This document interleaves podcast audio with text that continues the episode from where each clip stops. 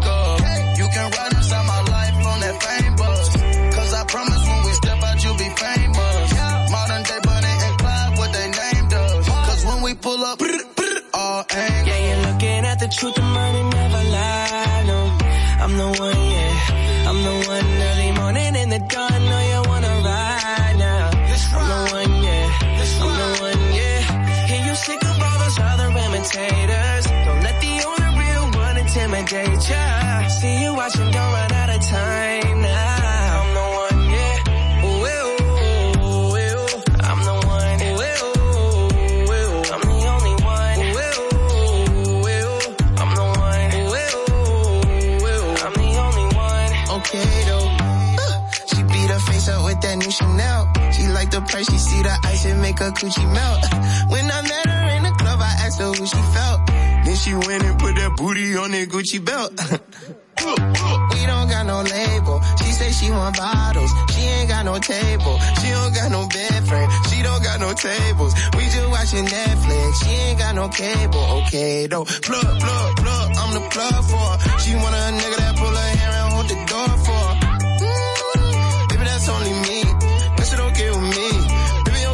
Okay. Yeah, you're looking at the truth, the money never lie. No, I'm the one, yeah. I'm the one early morning in the dawn. Know you wanna ride now.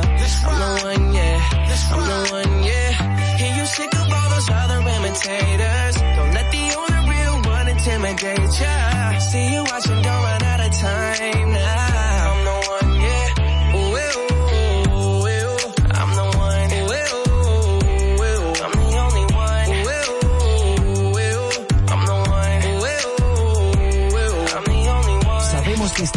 de escuchar tantas.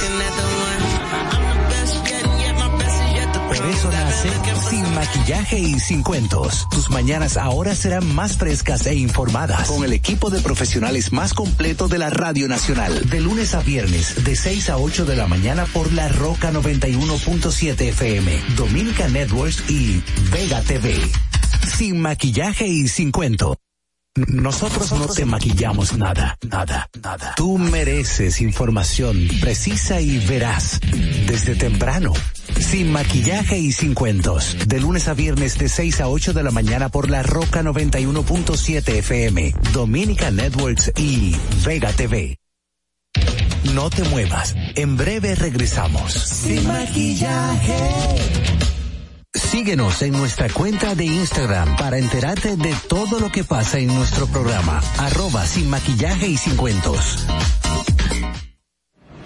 Todos nuestros programas y comentarios, entrevistas y segmentos están en nuestro podcast. Búscanos en tu podcast favorito, Apple Podcast, Spotify y en tu Alexa de Amazon. Sin maquillaje y sin cuentos. Sabemos que estás cansado de escuchar tantas. Por eso nace Sin Maquillaje y Sin Cuentos. Tus mañanas ahora serán más frescas e informadas con el equipo de profesionales más completo de la Radio Nacional. De lunes a viernes, de 6 a 8 de la mañana por La Roca 91.7 FM, Dominica Networks y Vega TV. Sin Maquillaje y Sin Cuentos. Suscríbete a nuestro canal de YouTube, Sin Maquillaje y Sin Cuentos. Allí podrás ver los comentarios, entrevistas y segmentos de nuestro programa, Sin Maquillaje y Sin Cuentos. Suscríbete, dale like y comenta. comenta. comenta. Nosotros no te maquillamos nada, nada, nada. Tú mereces información precisa y veraz. Desde temprano.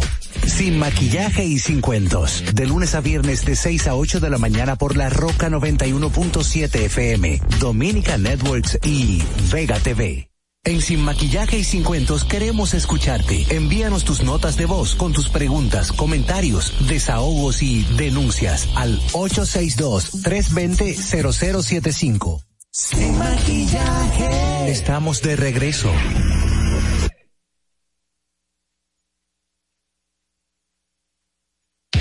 No te muevas. En breve regresamos. Sin Maquillaje. Síguenos en nuestra cuenta de Instagram para enterarte de todo lo que pasa en nuestro programa. Arroba sin maquillaje y sin cuentos. Todos nuestros programas y comentarios, entrevistas y segmentos están en nuestro podcast. Búscanos en tu podcast favorito, Apple Podcast, Spotify y en tu Alexa de Amazon. Sin maquillaje y sin cuentos. Sabemos que estás cansado de escuchar tantas. Por eso nace Sin Maquillaje y Sin Cuentos. Tus mañanas ahora serán más frescas e informadas con el equipo de profesionales más completo de la Radio Nacional. De lunes a viernes, de 6 a 8 de la mañana por La Roca 91.7 FM, Dominica Networks y Vega TV. Sin Maquillaje y Sin Cuentos. Suscríbete a nuestro canal de YouTube, Sin Maquillaje y Sin Cuentos. Allí podrás ver los comentarios, entrevistas y segmentos de nuestro programa, Sin Maquillaje y Sin Cuentos. Suscríbete, dale like dale y comenta. Comenta. Comenta. Nosotros no te maquillamos nada, nada, nada. Tú mereces información precisa y veraz. Desde temprano. Sin maquillaje y sin cuentos. De lunes a viernes de 6 a 8 de la mañana por la Roca 91.7 FM, Dominica Networks y Vega TV. En Sin Maquillaje y Sin Cuentos queremos escucharte. Envíanos tus notas de voz con tus preguntas, comentarios, desahogos y denuncias al 862-320-0075. Sin Maquillaje. Estamos de regreso.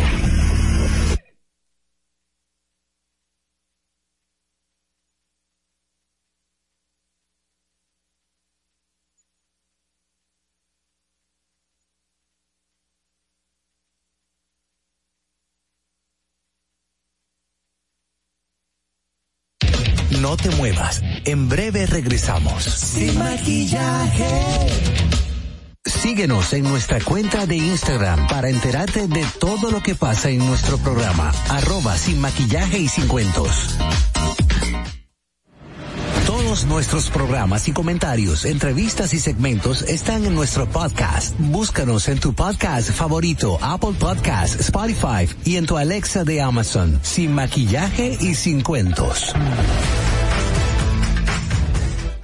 Sabemos que estás cansado de escuchar tantas. Por eso nace Sin Maquillaje y Sin Cuentos. Tus mañanas ahora serán más frescas e informadas con el equipo de profesionales más completo de la Radio Nacional. De lunes a viernes, de 6 a 8 de la mañana por la Roca 91.7 FM, Dominica Networks y Vega TV. Sin Maquillaje y Sin Cuentos. Suscríbete a nuestro canal de YouTube, Sin Maquillaje y Sin Cuentos. Allí podrás ver los comentarios, entrevistas y segmentos de nuestro programa, Sin Maquillaje y Sin Cuentos. Suscríbete, dale like dale y comenta. comenta. comenta. Nosotros no te maquillamos nada, nada, nada. Tú mereces información precisa y veraz. Desde temprano. Sin maquillaje y sin cuentos. De lunes a viernes de 6 a 8 de la mañana por la Roca 91.7 FM, Dominica Networks y Vega TV. Dominica Networks presenta a Sin maquillaje y sin cuentos. Sin maquillaje.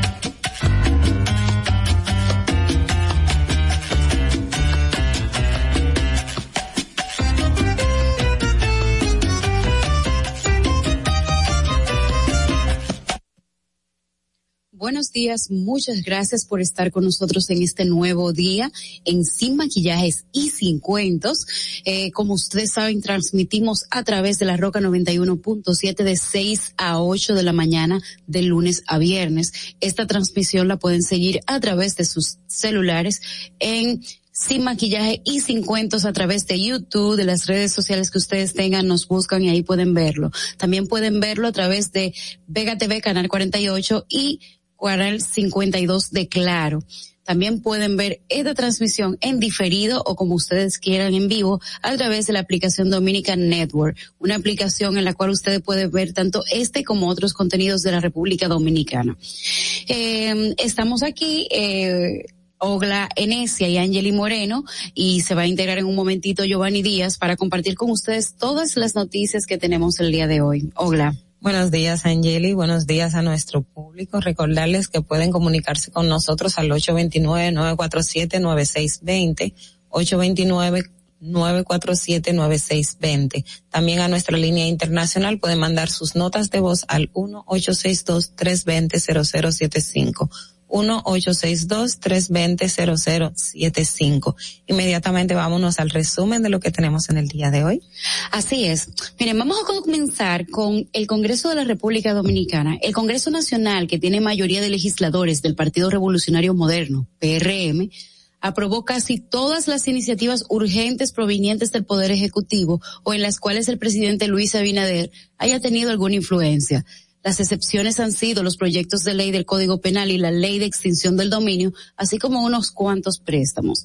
Resulta, por otro lado, increíble que el Senado, en el Senado hay 72 resoluciones que pretenden otorgar un reconocimiento a personas o personalidades de las cuales 38 han sido aprobadas, 21 están siendo estudiadas por comisiones, 12 restan por conocer y solo una fue retirada. Al enterar, al tratarse de resoluciones, estas son votadas de manera única, en única lectura y por mayoría simple, por lo que supone una dificultad su, no, no supone ninguna dificultad su aprobación. La primera de las eh, distinciones llevadas al Senado fue eh, y también aprobada fue la del expresidente Hipólito Mejía. Hoy a las nueve de la noche, el presidente de la República, Luis Abinader, ofrecerá un discurso en el que se espera de a conocer los logros del primer año de su gestión. Desde primeras horas de ayer, obreros trabajan en el montaje de la tarima, carpa y luces en la escalinata frontal del Palacio Nacional, desde donde se pronunciará la locución del mandatario, la cual está prevista producirse, estaba prevista para producirse el, 10, el 16 de agosto y fue pospuesta por el paso de la depresión tropical Grace. Ayer, en otro ámbito, se informó que eh, se diagnosticaron solamente 51 nuevos casos del virus del COVID-19 en un total de 5.586 muestras procesadas colocándose la positividad diaria en 1.47%, la más baja registrada desde el inicio de la pandemia, y de las últimas cuatro semanas en 5.8%. Las camas destinadas al ingreso de pacientes con la enfermedad mantienen los niveles de ocupación entre 18 y 22% en ingresos regulares y cuidados intensivos o cuidados críticos, así como un 15% en el uso de ventiladores. Una clínica de Santiago celebró que no tiene pacientes en UCI.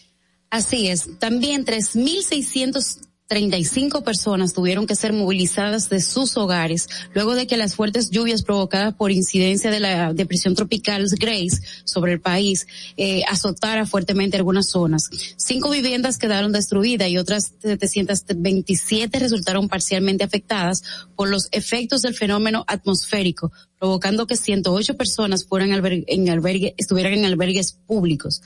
Por otro lado, la concesión de la autopista nordestana estuvo a cargo de vicios legales desde sus inicios, lo que podría ser utilizado por el Estado dominicano para procurar la nulidad del mismo y librar al país del pago de un peaje sombra que hemos tenido por los últimos 10 años. Así lo determina el análisis realizado por la abogada por el abogado Emanuel Esquea, quien fue contratado por el Poder Ejecutivo para estudiar sus aspectos jurídicos. Entre las incongruencias que señala eh, que le correspondía al Estado seleccionar la, empresa que realizaría determinar, la determinación de los números de vehículos que transitarían por la zona, pero que finalmente fue la misma concesionaria, Autopista Nordestana, quien hizo la selección que influyó en qué cálculo fuera, en que ese cálculo fuera excesivo. Eh, se anticipó un tráfico diario de cuatro mil vehículos y posteriormente se elevó esa cantidad a cuatro mil quinientos de manera caprichosa. El peaje sombra le ha costado al Estado Dominicano unos 26 mil millones de pesos. Vamos con Fernando. No te muevas. En breve regresamos. Sin maquillaje ahí mismito donde estás. O tal vez aquí, recostado bajo una mata de coco. O en la arena tomando el sol. O dentro del agua, no muy al fondo. O simplemente caminando por la orilla.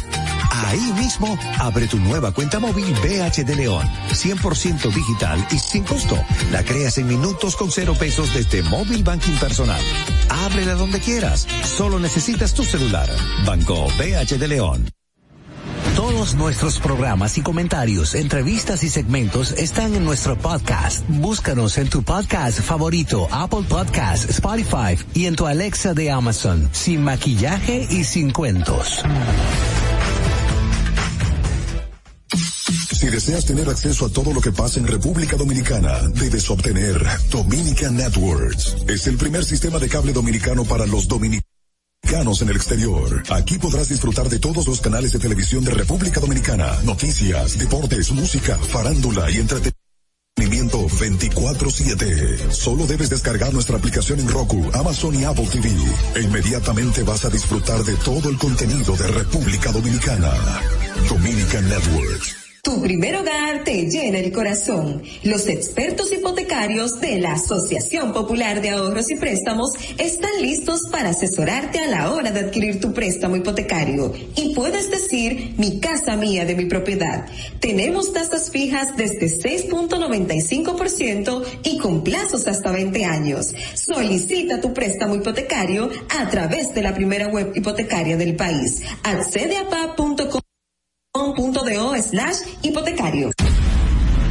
Llegamos en medio de una gran crisis económica, producto de la pandemia. Pesar de eso, en solo un año comenzamos a recuperar y conseguimos un crecimiento económico entre enero y julio de este año de un 13.3%. ¿Qué significa eso para ti? Significa que recuperamos y creamos más empleo y pudimos aumentar tu salario mínimo con estabilidad en la tasa de cambio y una mayor producción de alimentos para garantizar el bienestar de tu familia. Estas no son promesas, son hechos. Ahora sí, el crecimiento económico nos toca a todos. Estamos cumpliendo. Estamos cambiando. Gobierno de la República Dominicana. Nosotros no te maquillamos nada, nada, nada. Tú mereces información precisa y veraz desde temprano. Sin maquillaje y sin cuentos. De lunes a viernes de 6 a 8 de la mañana por la Roca 91.7 FM, Dominica Networks y Vega TV. En Sin Maquillaje y Sin Cuentos queremos escucharte. Envíanos tus notas de voz con tus preguntas, comentarios, desahogos y denuncias al 862-320-0075. Sin Maquillaje. Estamos de regreso. Gracias por seguir con nosotros aquí en Sin Maquillaje y Sin Cuentos desde la Roca 91.7, emisora matriz de 6 a 8 de la mañana de lunes a viernes. También pueden seguirnos por Vega TV, canal 48 de Claro y 52 de Altiz. Asimismo por nuestras redes sociales, el YouTube de Sin Maquillaje y Sin Cuento y nuestro Instagram. Señores, también recordarles que pueden comunicarse con nosotros y enviar sus notas de voz al 829-947-9620. 829-947 9620 y nuestra línea internacional 1862-320-0075. 1-862-320-0075. Y continuando con nuestro resumen de noticias diarias, eh, el senador de la provincia, el ex senador por la provincia de La Vega, Euclides Sánchez, aseguró que el Partido de la Liberación Dominicana no tiene posibilidades de volver a conquistar el poder en las elecciones del 2024 afirmando que el expresidente de la República, Danilo Medina, absorbió, secuestró y aniquiló al Partido Morado, impidiendo así que éste reconquiste con nueva, eh, que éste reconquistara con una nueva dirección política. Euclides Sánchez, que Euclides, que ahora es de la Fuerza del Pueblo, insistió en que el partido de la estrella amarilla no logrará pasar nuevamente de ser una organización de cuarto o quinto nivel en la boleta electoral. El presidente Luis Abinader visitará Nueva York en el mes de septiembre. Durante la visita se realizará el primer Consejo de Ministros en la diáspora dominicana residente en la ciudad. También juramentará a más de 200 mil dominicanos nacidos en el exterior que se han naturalizado como ciudadanos de la República Dominicana. Mm, en ese mismo orden, el presidente Luis Abinader instruyó a la Superintendencia de Seguros de la República Dominicana a que entregue el al Ministerio de Deporte los terrenos y las instalaciones del Club Recreativo y Deportivo de esa institución para el uso y disfrute de la comunidad del Bate y bienvenido. De acuerdo a las, instrucciones presidenciales, el Ministerio de Deporte, Francisco Camacho, deberá poner el servicio de dicha comunidad las facilidades del referido club quedando prohibida de manera exclusiva el uso de esas instalaciones del Estado a cargo solo de la Superintendencia de Seguros. El número de muertos, por otro lado, eh, por el terremoto de Haití durante el día de ayer aumentó a 1.941 y la cifra de heridos a más de 9.900, informó ayer la Dirección de Protección Civil de ese país. Más de 60.000 hogares resultaron destruidos y otros 76.000 sufrieron daños diversos, mientras que muchos edificios públicos también fueron afectados o colapsados durante el sismo eh, así lo advirtieron las autoridades haitianas. Continuando con noticias internacionales, las autoridades federales de Estados Unidos ampliaron hasta enero el requisito de que la gente debe portar mascarillas en aviones y transporte público una regla dirigida a limitar la propagación del COVID-19. La Administración Federal de Aviación dijo que las aerolíneas han reportado 3.889 incidentes que involucran pasajeros indisciplinados este año y que 2.867 de ellos, o sea, el 74%, involucran a personas que se negaron a portar una mascarilla. Eso es un tema porque la gente ya se, se siente muy confiada en que no hay COVID y eso está pasando incluso aquí en Santo Domingo donde tenemos, eh, se reporta una, una baja en la positividad que de hecho en el día de hoy solo 51 casos fueron detectados eh, o en el día de ayer se reportaron 51 casos detectados que son del día anterior porque los reportes se hacen con 24 horas y, y eso genera cierto nivel de confianza en la población que están obviando las medidas, las restricciones eh, que las autoridades han dispuesto para su propia protección y protección de, los demás. Entonces, eh, me parece bien, bien atinada la, la disposición a nivel federal en Estados Unidos porque la gente ya, como en muchos estados, eh, se ha eh, como el caso de, de Nueva York, de que ya están básicamente libres de COVID por el tema de la vacunación y la gente puede juntarse en espacios sin uso de mascarilla, entonces asume que también en los aviones puede hacer lo mismo, eh, sin entender que cada demarcación es distinta en Nueva York. Yo tuve la oportunidad de ir hace como un mes atrás y déjame decirte que ellos eh, pusieron la disposición de que tú no tenías que usar la mascarilla en las vías públicas o en, lugares públicos.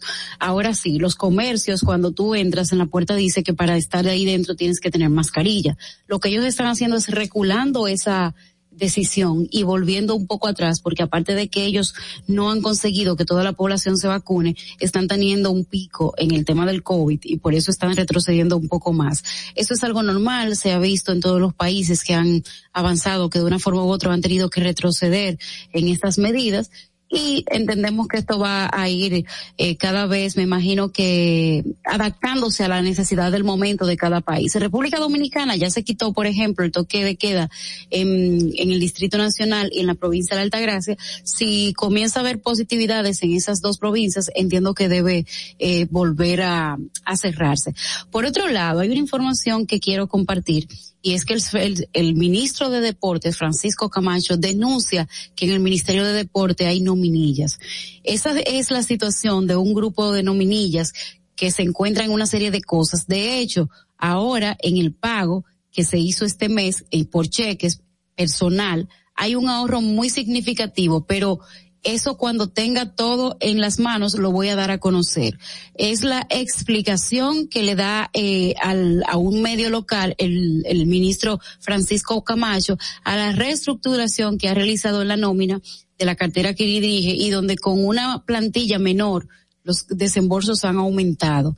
Una comparación eh, en la nómina de empleados fijos del MIDEREC eh, de julio del 2021 con relación a agosto del 2020 arroja un recorte de 8, millones 502 mil 866 al mes, al pasar de 51 millones 883 mil 880 a 43 millones 381 mil 44, tras un tijerazo de 626 empleados por un lado yo veo esto positivo, pero por otro lado lo veo muy negativo que a un año de tú estar en un puesto que tú ahora te estés dando cuenta de que hay nominillas y que esto haya surgido por una eh, disposición del Poder Ejecutivo de que entregues eh, cheques para darte cuenta de con esto. ¿Cómo puede ser que tú eres un gerente que te han puesto ahí en una posición para que tú identifiques cosas como estas y tú tienes que ser el jefe que te diga a ti, entrega con cheque a ver si hay menos empleados y que así tú te des cuenta de que hay un problema en la nómina. Eh, algo interesante también del, del reportaje que hace el periodista Natanael Pérez eh, de Diario Libre eh, tiene que ver también del aumento del, de la nómina, o sea, aún reduciendo la cantidad de empleados, seis mil eh, seiscientos veintiséis, eh, hay un aumento de un millón eh, 300 mil pesos de la nómina, que tú dices, bueno, ¿y, cómo tú compensas ese aumento? Pero eh, algo que yo me di cuenta, por lo menos durante el, el reporterismo, con diferentes instituciones del Estado, los titulares, algunos, preferían no dar a conocer la información en el momento. Algunos tenían, de hecho me tocó casos de entrevistar a alguna, algunos funcionarios y ellos decían, mira, nosotros tenemos indicios, pero yo no quiero dar una información eh, de manera preliminar hasta tanto tenga las bases para hacer el, el, el reporte con, con, con responsabilidad, o sea, con sustento. Y yo creo que eh, podría entender que básicamente tiene que ver con la misma medida del, del Ejecutivo de pagar a través de cheque para saber quiénes efectivamente están cobrando y quiénes no están haciendo un trabajo en la institución. Ahora, eh, lo que sí debe llamar la atención, no solo con el Ministerio de Deportes, sino con la administración pública en sentido general del de este gobierno, es que al final no vayamos a ver eso mismo que ellos están denunciando en principio. O sea, tú estás llegando, estás diciendo que estás encontrando una nominilla aquí, otra nominilla allí, eh, que hay unas personas cobrando sin trabajar, entonces tú debes de cuidarte cuando vayas a salir del puesto o durante tu gestión de que eso mismo no pueda ocurrir y volver a, abultar la nómina, que es lo que normalmente ocurre. Pero ¿qué sucede, eh, Ogla? Si tú tienes un año, ustedes recuerdan que la disposición fue el mes pasado de comenzar a pagar con cheques porque tú teniendo un año en el puesto, tú no tuviste esa iniciativa? O tú no buscaste la forma de subsanar las nóminas. Porque te voy a decir una cosa a ti, antes de que, de que el presidente dijera de esta modalidad, yo conozco instituciones que, que el primer mes pagaron con cheque encontraron un par de cosas. Al segundo mes eh, buscaron otro método, porque tú tienes que buscar diferentes métodos.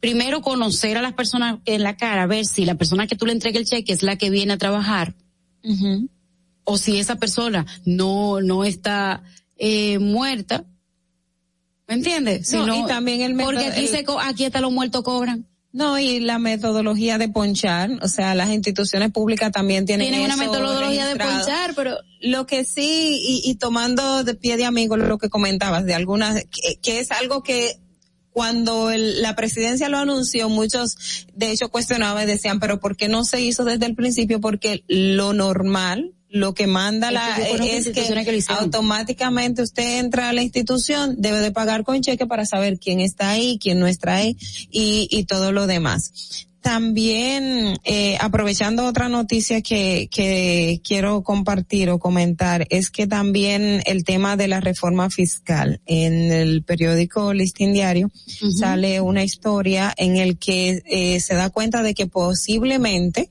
en el mes de septiembre eh, haya una convocatoria y dicen las discusiones, según lo que estaba leyendo, del sector social, político y económico de la República Dominicana. Y el estatal referente a lo de la reforma fiscal. Ellos dicen que no hay una disposición, todavía el, el Consejo dice que el Poder Ejecutivo no ha dado la el decreto anunciando la convocatoria eh, de manera oficial, pero se tiene previsto eso.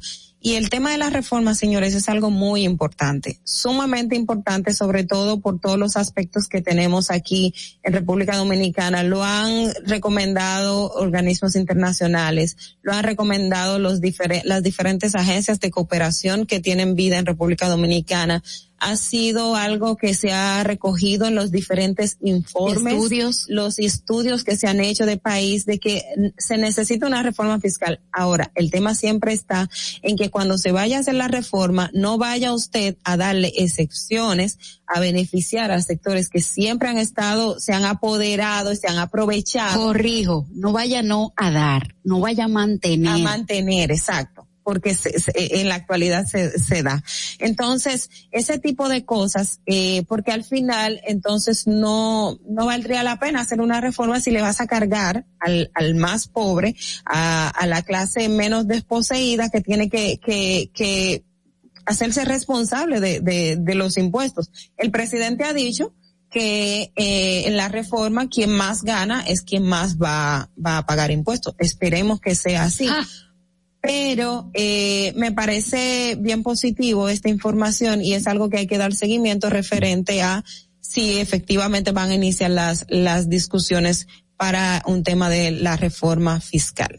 Miren, muchísimas gracias por la sintonía que mantienen con nosotros. Recuerden que pueden buscarnos a través de las redes sociales y YouTube por Sin Maquillaje y Sin Cuentos y seguirnos a través de esta transmisión, mandar sus notas de voz a los números 862-320-0075. 862 enviando su nota 320-0075. Por eso vamos a ir con Fernando a ver qué nos tiene y luego continuamos con, con ustedes.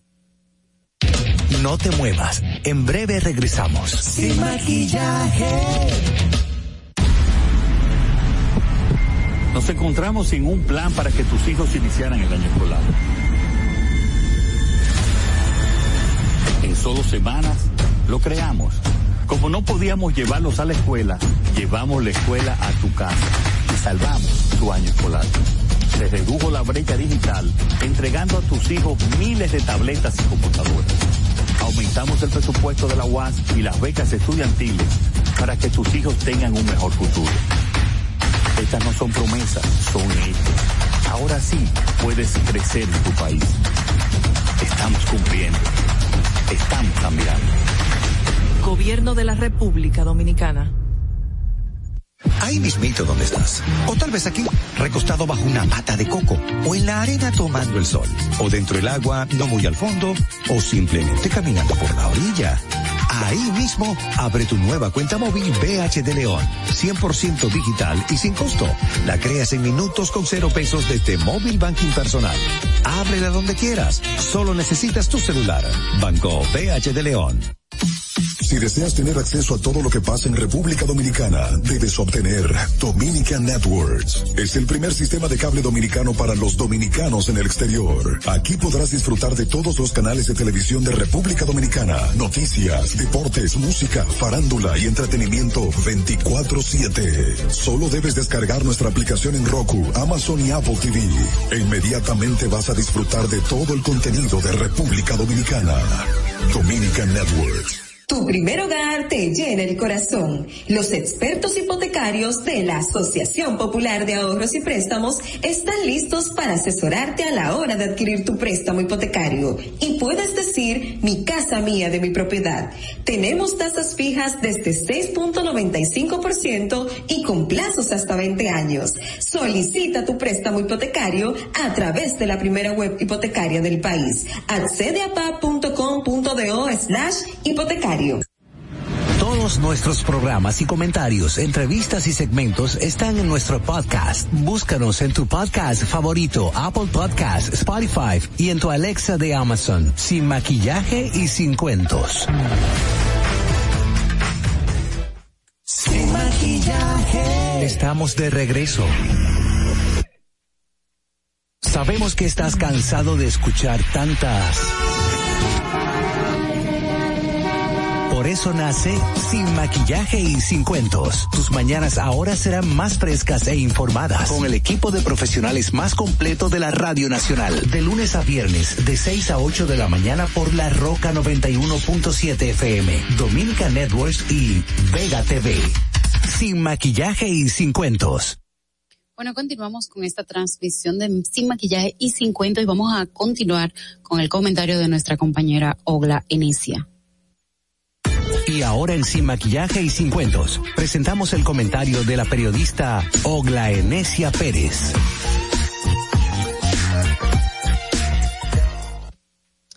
Gracias amigos por seguir con nosotros, aquellos que nos ven por nuestras redes sociales, el canal de YouTube eh, en el día de hoy quiero hablar con ustedes un tema que, que me ha gustado, el ritmo que ha llevado el tema de los contagios eh, de COVID-19 en nuestro país. En el día de ayer, de acuerdo al reporte del Ministerio de Salud Pública, solamente se diagnosticaron 51 nuevos casos positivos. Esto recordando que no se están haciendo pruebas PCR, sino pruebas de antígeno y a través de las pruebas de antígeno luego se hace una PCR para eh, el tema del diagnóstico. Eh, por el momento eh, solo se están haciendo unas 67 eh, PCRs en el día. Fue lo que más o menos recoge la periodista Doris Pantaleón en, en un informe que presenta hoy. Y esto es positivo, pero al mismo tiempo es eh, una llamada de, alerta para que no nos pase un poco como está pasando en otros países como Estados Unidos, Nueva York, como comentábamos al principio, que ante una caída drástica de la positividad, eh, el aumento de la vacunación, eh, la población se ha confiado y las autoridades establecieron ya que se puede reunir en lugares públicos sin la mascarilla eh, y, y, otras actividades ya se daba permiso para, para celebrarlas. Aquí en República Dominicana todavía mantenemos y tenemos las restricciones por COVID, si bien no tenemos el toque de queda, que es lo que eh, en el Distrito Nacional y en la provincia de la Altagracia, la meta es que en las otras provincias, a medida que aumente hasta el 70% de, de la población vacunada, entonces se va a eliminar el toque de queda. Tanto el toque de queda como las otras medidas dispuestas por las autoridades eh, se hacen basado en el decreto que rige los estados o el estado de emergencia en República Dominicana. Y quiero referirme a ese punto porque en el día de ayer eh, algunos de nuestros eh, de la, nuestra audiencia través de nuestra plataforma comentaban y preguntaban, pero ¿por qué tenemos todavía un estado de, de, emergencia en República Dominicana si la positividad diaria está bajando, si la gente se está vacunando? Eh, yo en, a modo personal soy eh, partícipe de que todavía se deben de mantener el estado de emergencia y que las autoridades puedan tomar las disposiciones que entiendan pertinentes porque si bien estamos ahora en un momento donde no hay un, pico, donde la hospital, el, porcentaje de, personas hospitalizadas es de un 18 y un 20% de los ingresos normales y, en unidades de cuidados intensivos, no es, eh, no, no, no sería sorpresa eh, si volvemos a tener un repunte de la enfermedad debido a eh, las cómo se, se, se está manejando la población y a la confianza. Lo que sí me gustaría llamar la atención de las autoridades es, eh, si bien eh, yo estoy a favor de que mantengamos el estado de emergencia y que ellos pueden tomar las, la, las directrices que entienden pertinentes, sí quiero llamarles la atención de cómo se va a manejar o se sigue manejando el tema del el estado de emergencia para aspectos de compras, para aspectos relacionados a procesos de licitación, que aunque están regulados y establecen cuáles instituciones, en un principio en el decreto se, se, se dijo, cuáles pueden acogerse a, a esos, eh, a esas excepciones para el tema de compras, no menos cierto de que usualmente la tradición ha sido que eh, durante los estados de excepción, durante estados de emergencia, se ha desvirtuado eh, algunas actividades algunas eh, algunos procesos de compra y para eso por ejemplo tenemos casos tan visibles como en el caso Odebrecht que dentro de las imputaciones que se hacen a los imputados es haber utilizado amparados en estados de emergencia o de urgencia, procesos de excepción para favorecer a esa empresa constructora. También en otras instituciones del Estado donde el Ministerio Público en algún momento eh, instrumentó una investigación o un proceso judicial, vamos a decirlo así, un expediente, también se tomaron en cuenta aspectos relacionados a los estados de excepción donde las instituciones públicas amparados en esos decretos eh, favorecían a, a sus a, sus allegados o a personas con las que tenían vínculos. Lo que por eso yo yo quiero llamar la atención de las autoridades a que si bien ya estamos viendo que el COVID va eh, en disminución, y pero han entendido que deben de seguir el estado de excepción, no deben de perder de vista. Yo entiendo que ya estábamos muy enfocados en, eh, en, en bajar la positividad y que tuviésemos y volver a la normalidad, pero no quiero que ese volver a la normalidad implique perder de vista algo que este gobierno o esta administración es abanderada que tiene que ver con la transparencia y el manejo de los recursos y no eh, utilizar eh, subterfugios y, y, y, artimañas para beneficiar o aprovecharse de este estado de excepción y poder licitar procesos o poder adjudicar de manera directa, porque uno de los aspectos que se puede hacer a través de un estado de, emergencia es eh, obviar los procesos de licitación ordinaria. Entonces, es llamar la atención a las autoridades sobre ese punto, a que pongan el ojo. Recordamos que durante el inicio de la, de la administración de Luis Abinader en el Ministerio de Salud Pública hubo cuestionamientos por el tema de las compras de las jeringas y esa licitación automáticamente se, se, se suspendió porque se hicieron las observaciones del lugar.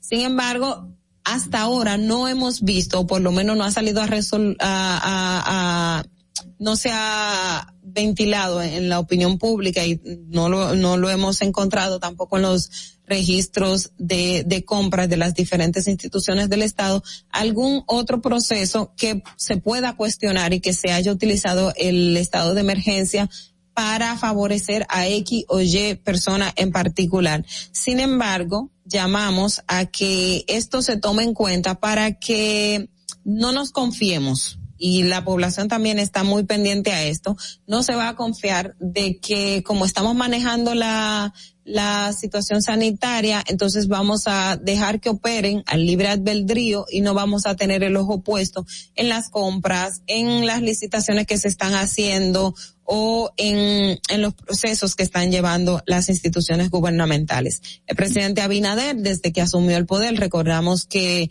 había recibido en estado de emergencia, pero luego eh, derogó ese decreto luego envió una solicitud de estado de, emergencia y el Congreso le ha, da, ha, estado dando 45 días. Esos 45 días han sido prorrogados desde julio del año pasado hasta eh, este mes en que estamos eh, agosto. No sabemos si van a solicitar o si han solicitado una nueva extensión del estado de emergencia, pero sí llamamos la atención a que no se tome o no, a, eh, viendo que la población se, se confía o está confiada en lo que ustedes están eh, haciendo en la gestión de, de la administración de Abinader, para entonces aprovecharse y eh, hacer pues cosas o, llevar procesos cuestionables referente a la compra y contrataciones durante el estado de excepción. Nosotros vamos a continuar con los comentarios. Mi compañero Fernando tiene que llevarme. En Sin Maquillaje y Sin Cuentos queremos escucharte. Envíanos tus notas de voz con tus preguntas, comentarios, desahogos y denuncias al 862-320-0075.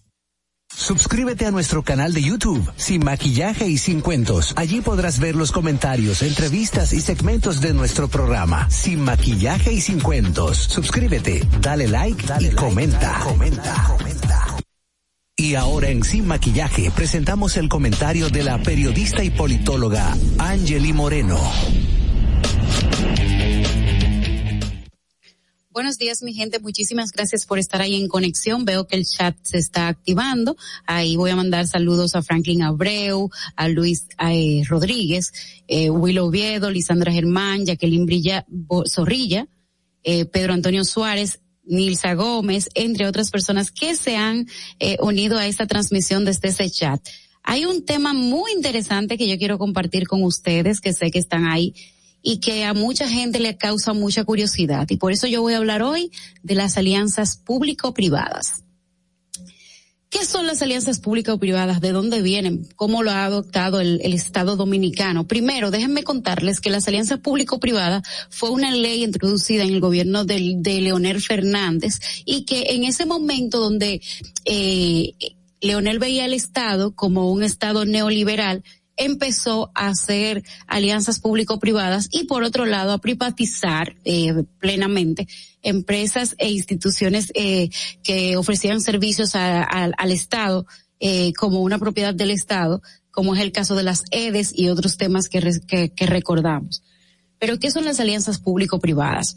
Las alianzas público-privadas son definidas como contratos a largo plazo entre el sector privado y el sector público para voluntariamente realizar eh, la provisión, gestión u operación de un bien, eh, un servicio de interés social, eh, donde se, se distribuyen los aportes y los riesgos de la inversión entre el sector público y el sector privado. Es un mecanismo muy distinto a la privatización porque definitivamente eh, eh, la privatización por un lado, eh, como quien dice, es entregar totalmente a manos eh, privadas la administración, gestión eh, o riesgos de un bien.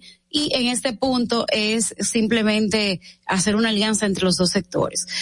Pero ¿Cuáles son esas ventajas? Las ventajas son que aparte de que el Estado eh, pone una, una parte de la inversión, el, el sector privado pone otra parte, los riesgos son compartidos, eh, los beneficios son compartidos.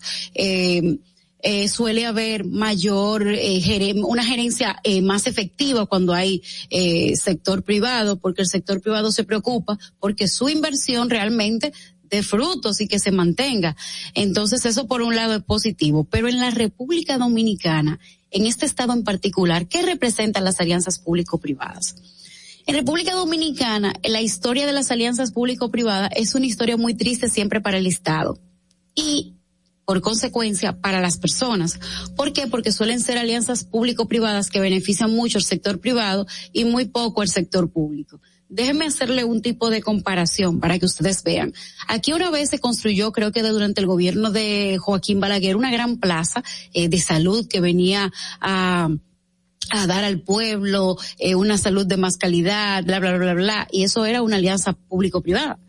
Pero sucede que con el tiempo esta alianza público-privado terminó en manos privadas y para usted entrar a ese gran centro médico, a esos dos grandes centros médicos, usted tiene que tener mucho dinero o tiene que tener un respaldo económico muy bueno, un seguro eh, de eso full, ultra mega, eh, super Dios, qué sé yo, para usted poder atenderse. En el caso de las alianzas público-privadas, casi siempre el Estado hace mucha inversión el sector privado hace mucha, una poca inversión y al final eh, se declara que esto no puede seguir, ta, ta, ta, ta, ta, y termina en manos privadas.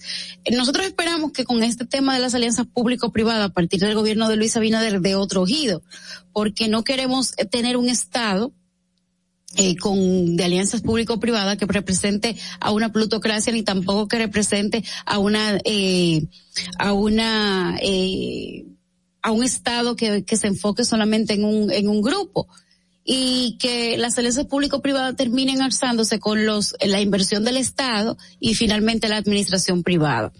Eso pasa mucho en la República Dominicana y ha pasado siempre. De hecho, hay alianzas público-privadas que han empezado o, o, casi siempre las alianzas público-privadas empiezan por una gran inversión del Estado y finalmente terminan en una en una eh, gestión y beneficios eh, simplemente privados. Eh, con el caso, por ejemplo, de, de las alianzas público-privadas en la República Dominicana, se busca, por un lado, aparte de la inversión de un lado y de otro, es lograr exenciones de impuestos para el sector privado a medida que vaya invirtiendo en temas X, por ejemplo, temas eh, de turismo, temas eh, de, salud, entre otros. Pero, ¿qué ha pasado en otros países con el tema de las alianzas público-privadas? En otros países, las alianzas público-privadas, como es el caso de España, se han dado cuenta de que con el tiempo no es bueno, porque dejar actividades eh, importantes para la población en manos privadas, lo que trae consecuencias negativas para la población, porque hay una pseudo privatización de los servicios públicos como la salud, la educación, entre otros. Y en España, dicho sea de paso, que limitó mucho las alianzas público-privadas, ustedes van a España y obtienen un servicio público de muchísima calidad que cualquier persona que, que, que esté debidamente empadronada puede tener acceso a ellos. Eh, y esto pasa cuando realmente el Estado se compromete a llevar su rol y no lo comparte con la empresa privada. Recuerden que las empresas privadas son empresas, son eh, inversiones que hace un capital privado para obtener beneficios.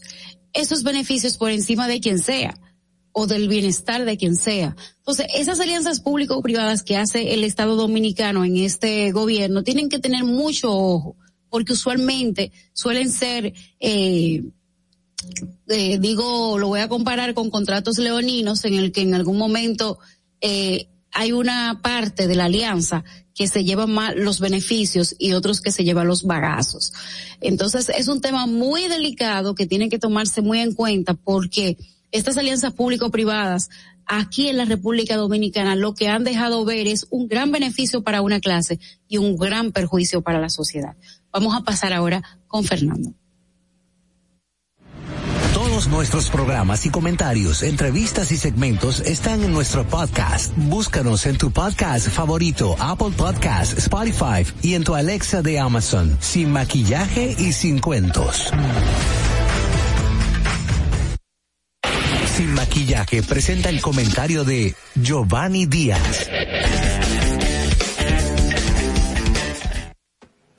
Buenos días, buenos días. Eh, a propósito de que hablaba nuestra compañera Angeli sobre las alianzas público-privadas, concepto institución eh, que no compartimos, porque entendemos que no puede haber una mezcla entre el agua y el aceite. Eso solamente ocurre cuando se agitan y en esa agitación, pues nada bueno va a salir para la sustancia más este, propicia para la contaminación, para ceder a la otra. Y bueno, uno tiene que decirse, por ejemplo, Gazprom, que es la industria del gas rusa. Eh, y solamente voy a citar esa, pero hay miles. Correos de España, por ejemplo, es una institución pública. Eh, y tú tienes una cantidad importante de instituciones. El mejor banco de aquí es el Banreserva. Es el mejor banco que tiene este país. Claro, la banca dominicana ha avanzado muchísimo. Le estimulo a que siempre se mantengan bancarizados porque además es una exigencia del sistema. El que guarda dinero debajo de un colchón, ahorita es fruto de un proceso por lavado de activos, ¿verdad? Enriquecimiento ilícito. Así que vamos a la banca. Y así usted va buscando en un sinnúmero de empresas, de instituciones, en la que No es cierto que el Estado no sabe administrar. Eso no es verdad. Los ejemplos están sobrados. El Cádiz de estas empresas privadas, que a propósito no son empresas internacionales, son los mismos capitales dominicanos, sí, los mismos que ayer se beneficiaron de la privatización y o capitalización de las empresas públicas, mismas que fracasaron y después tuvimos que adquirirla a un costo grandísimo, son los mismos que hoy van a estar a través de offshore, de empresas que supuestamente es un capital panameño, pero es mentira de ellos, en estos temas disque de alianza público-privada para la eficientización. Es una mentira. A propósito, en esos contratos busque usted el régimen salarial, impositivo, de exenciones, sin número de cosas que usted tiene que dar para nada, para terminar perdiendo, porque luego hay que comprarse. Entonces nosotros no creemos en eso, simplemente. El sistema de alianza público-privada es el nuevo caramelo, que es viejo, nuevo aquí, pero es viejo, porque fue eh, la segunda fase del proceso de privatización, que de hecho cuando te busca los objetivos de desarrollo del milenio hay un encasillado que dice alianzas público-privadas, ¿no? Sí, es el mismo neoliberalismo en pastillita, hoy presentado de otra forma.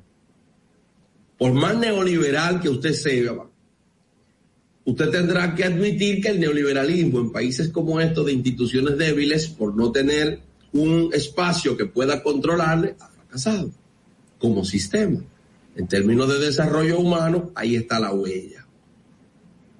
Entonces, quiero significar eso porque estamos hablando de lo mismo en patillita. Una nueva versión con un nuevo empaquetado, pero detrás de eso a fin de cuentas lo mismo. O sea, atención y verifiquen en los contratos. Regímenes salariales diferidos para esas empresas. Sí, van a pagar menos, comprende, pagarán menos, igual que zona franca. Régimen impositivo, es decir, los impuestos que van a pagar no van a ser igual y de hecho tienen grandes periodos de exenciones. Y luego en cuanto a sus insumos, importaciones, eh, eh, venta de eh, compra de energía, etcétera, diferenciado. Es decir, que no va a pagar lo mismo que usted.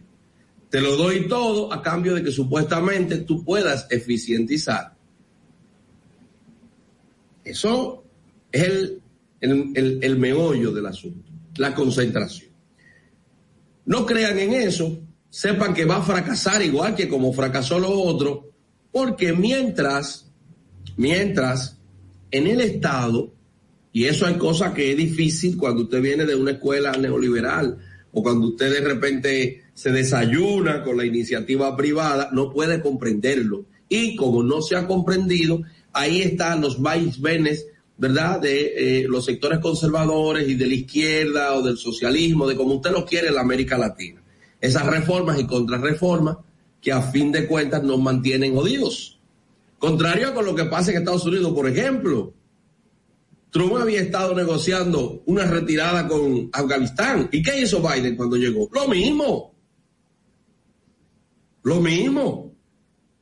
Por eso, mientras Trump sostenía un discurso anti-inmigrante, esto, lo otro, había deportado menos que lo que deportó Obama. Porque al final son políticas de Estado. Pero aquí no tenemos política de Estado. Aquí tenemos la selva. Tú le das y yo le doy. Ese es el cuento en Latinoamérica. Entonces, al no seguirse un plan, al no seguirse una visión Estado, entonces te vienen con esos cuenticos de que ponga una empresa privada. ¿Tú me entiendes? Que se le ocurra a una empresa privada en Estados Unidos empezar a cometer fraude. No importa lo que tú tengas, va preso. Y fiscalizada tu cuenta específica. Aquí Ramoncito va, hizo lo que hizo y ya tú sabes cómo salió. Pero no lo vamos a descartar por ahí. Porque a propósito de esta temática, sobre la necesidad de que podamos continuar los planes, además de que la institucionalidad sea una realidad. Señores, es increíble que un país como este, que era autosuficiente en materia de pollo, eh, en la granja avícola y esto, que de hecho yo quiero que ustedes sepan, usted entra al sector y usted dice, yo voy a producir X cantidad de huevos. No, no puede producir tanto. ¿Eh? Hay un clúster, no, no se puede producir, el precio, esto, lo otro.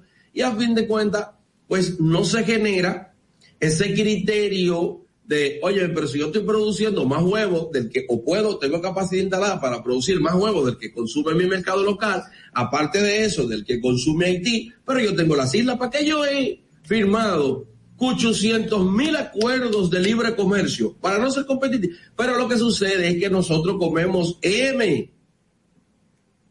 Lo mismo que tienen los huevos sucios, eso es lo que nosotros comemos. Entonces, eso le dice a usted, además te salen, somos los empresarios del sector avícola que hemos invertido. Oye, pero también necesitamos empresarios del sector avícola que empiecen en la exportación. ¿Ves? Porque lo que tú no puedes es castrar la posibilidad, por ejemplo, a nadie se le ocurre en Brasil decir que no críe una cabeza de ganado más, que no produzca un pollo más, porque bueno, porque hay todo un plan para convertir a Brasil en exportadores, el mayor exportador de carne.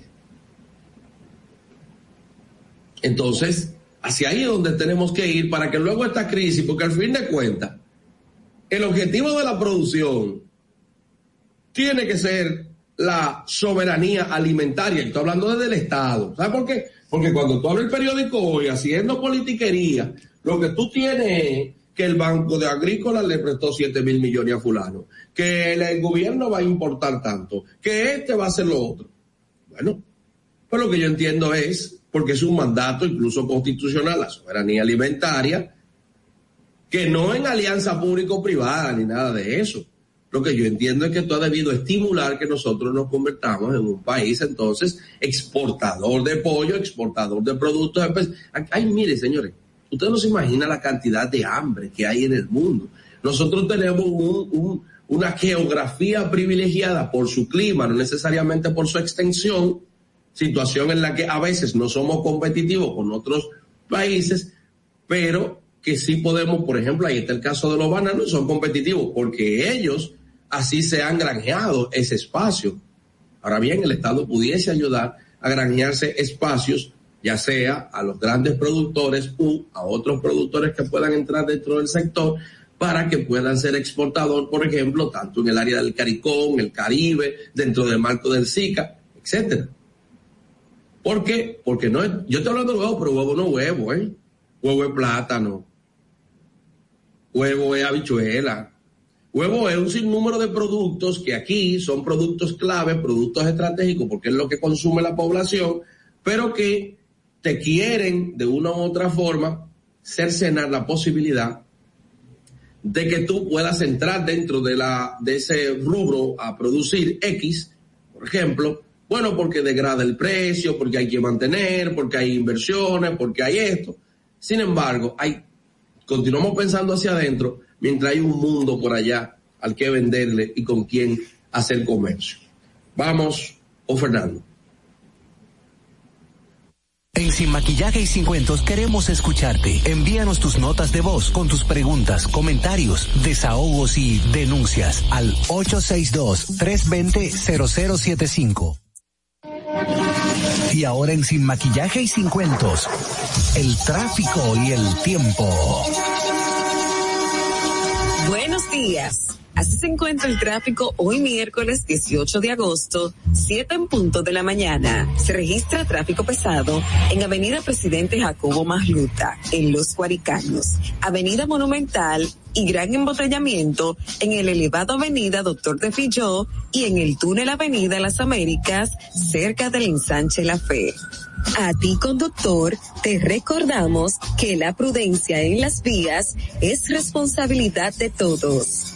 En el estado del tiempo en el Gran Santo Domingo está parcialmente nublado con una temperatura de 24 grados y una máxima de 32 grados. Hasta aquí el estado del tráfico y el tiempo. Soy Nicole Tamares. Continúen con Sin Maquillaje.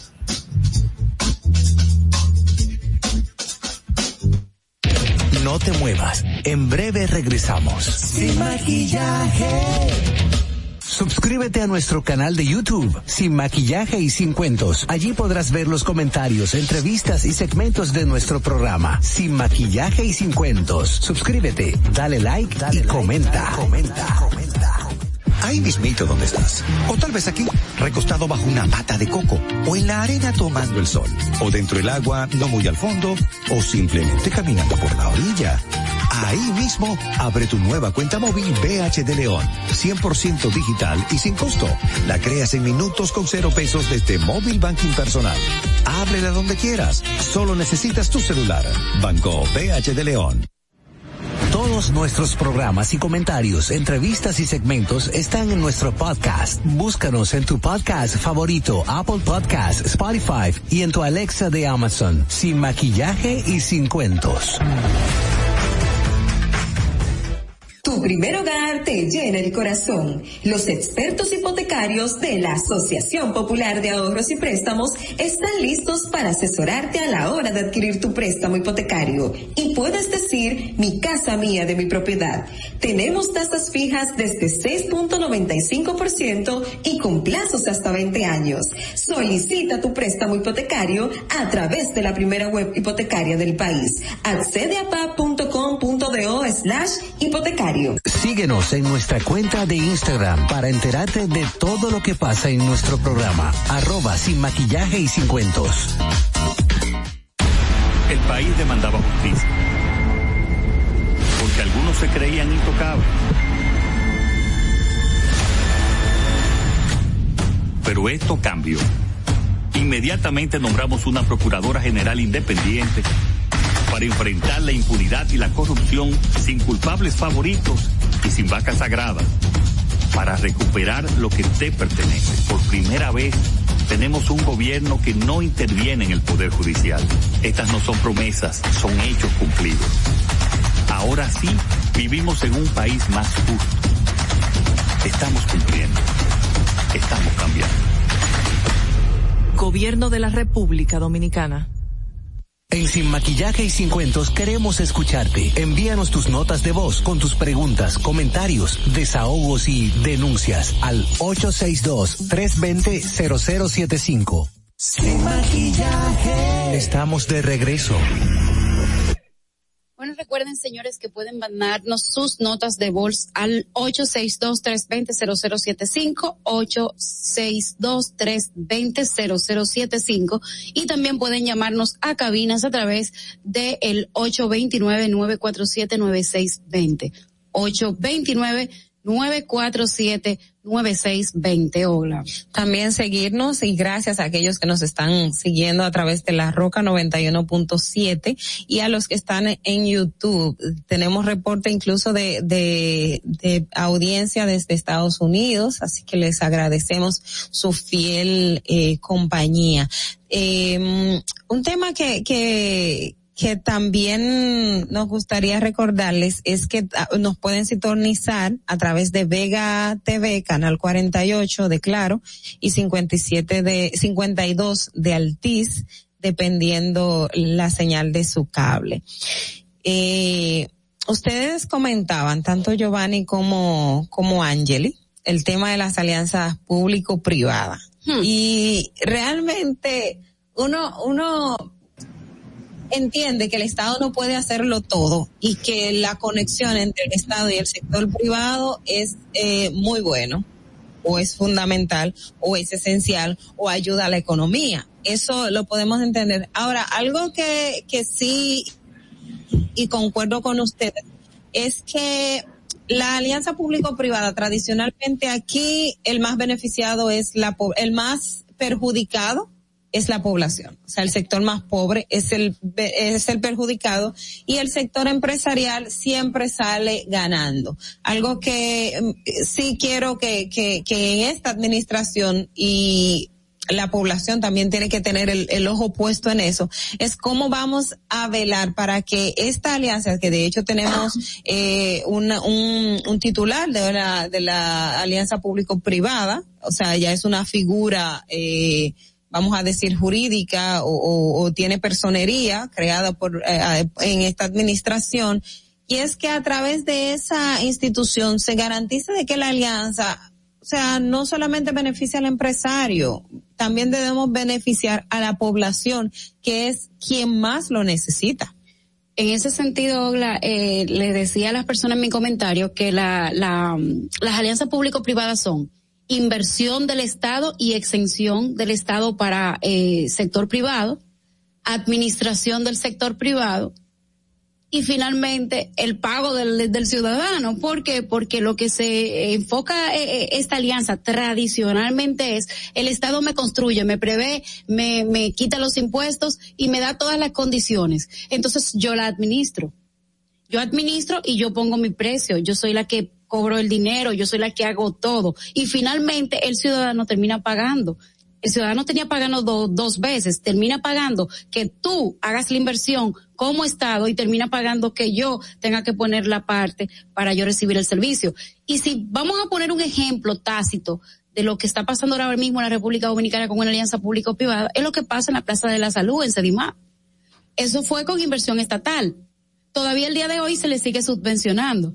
Pero señores, vayan a la Plaza de la Salud sin seguro médico o vayan con cenaza eh, normal o vayan con cenaza básico. Y ustedes se van a dar cuenta que ustedes no pueden eh, acceder a este a estos lugares para la salud. Y la salud es un derecho que tiene el ciudadano y es un derecho que debe suplir. Y que en un momento determinado se hizo una alianza público-privada y que al final el más perjudicado es el paciente. Lo que se pretende, para, para pasar con Giovanni, lo que sí yo espero de este gobierno es que las alianzas público-privadas no sean un contrato leonino donde yo te entrego y tú, y yo te entrego, te pago, te pongo a valer y tú al final lo que me das a mí es problema. Dime, eh, Giovanni. A pesar de que lo que hay en la Plaza de la Salud es una vaina grotesca, eso no es alianza público-privada. Lo que hay en la Plaza de la Salud es una autogestión de un espacio construido por el Estado que no es privado, que es del Estado y que está administrado por un patronato.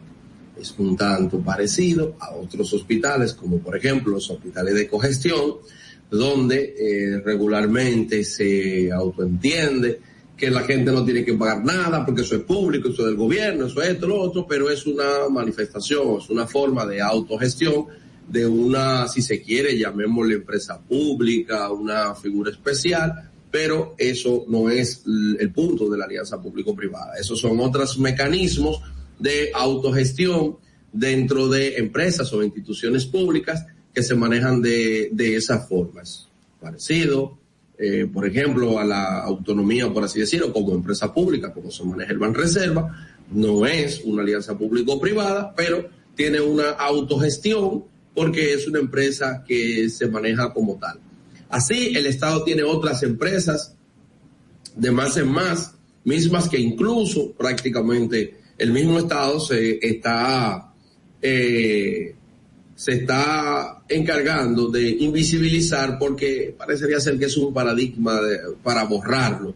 Entonces ya incluso los elementos de la autogestión de cualquier empresa o entidad pública eh, también parecería ser que a partir de esto van a desaparecer. Las alianzas público-privadas más bien son espacios de oportunidades o donde se va a dar hacia donde se está encaminando, son proyectos específicos, espacios de oportunidades de inversión con un retorno igualito, igualito, pero igualititico que la autovía del Nordeste.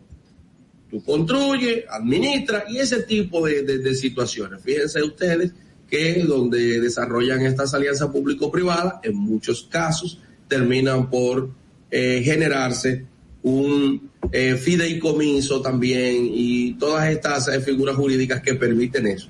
¿Son buenas o malas las alianzas público-privadas? Lo que yo pienso es que no tenemos la institucionalidad para eso y que además el Estado como tal no ha consultado con la población en un plan macro en el que determine estas son las áreas o este es el calendario de áreas específicas que ahora mismo no son una prioridad para Estado y que en caso de que se quiera invertir por ahí damos facilidades al Estado. Pero lo que sucede es que vamos a ver durante estos años que les restan a este gobierno que los grandes negocios se van a ir hacia la alianza público-privada. Yo lo que es un ejemplo muy, muy palpable y es uno que, que de hecho la prensa y la población en el sentido general eh, ha reaccionado y lo, y lo repudia, que es básicamente el caso de la, de la autopista eh, del Nordeste, el de Samaná, que nos ha costado todo el dinero del mundo que el Estado le ha pagado millones y millones de pesos a la empresa que construyó, que igual administra el peaje, es el peaje sombra que todos conocemos, que no hay peaje más caro en este país que usted irse por a, a Samaná a través de esa vía. Usted paga hasta casi dos mil pesos en peaje, pero el Estado igual le paga millones y millones de pesos al año a esa autovía por el tema de peaje sombra como parte de la alianza público-privada, que de hecho el informe que hace Emanuel Esquea cuestiona lo que ya se había estado cuestionando del tema de la cantidad de, de vehículos que iban a transitar por ahí y toda, todo, todo lo relacionado.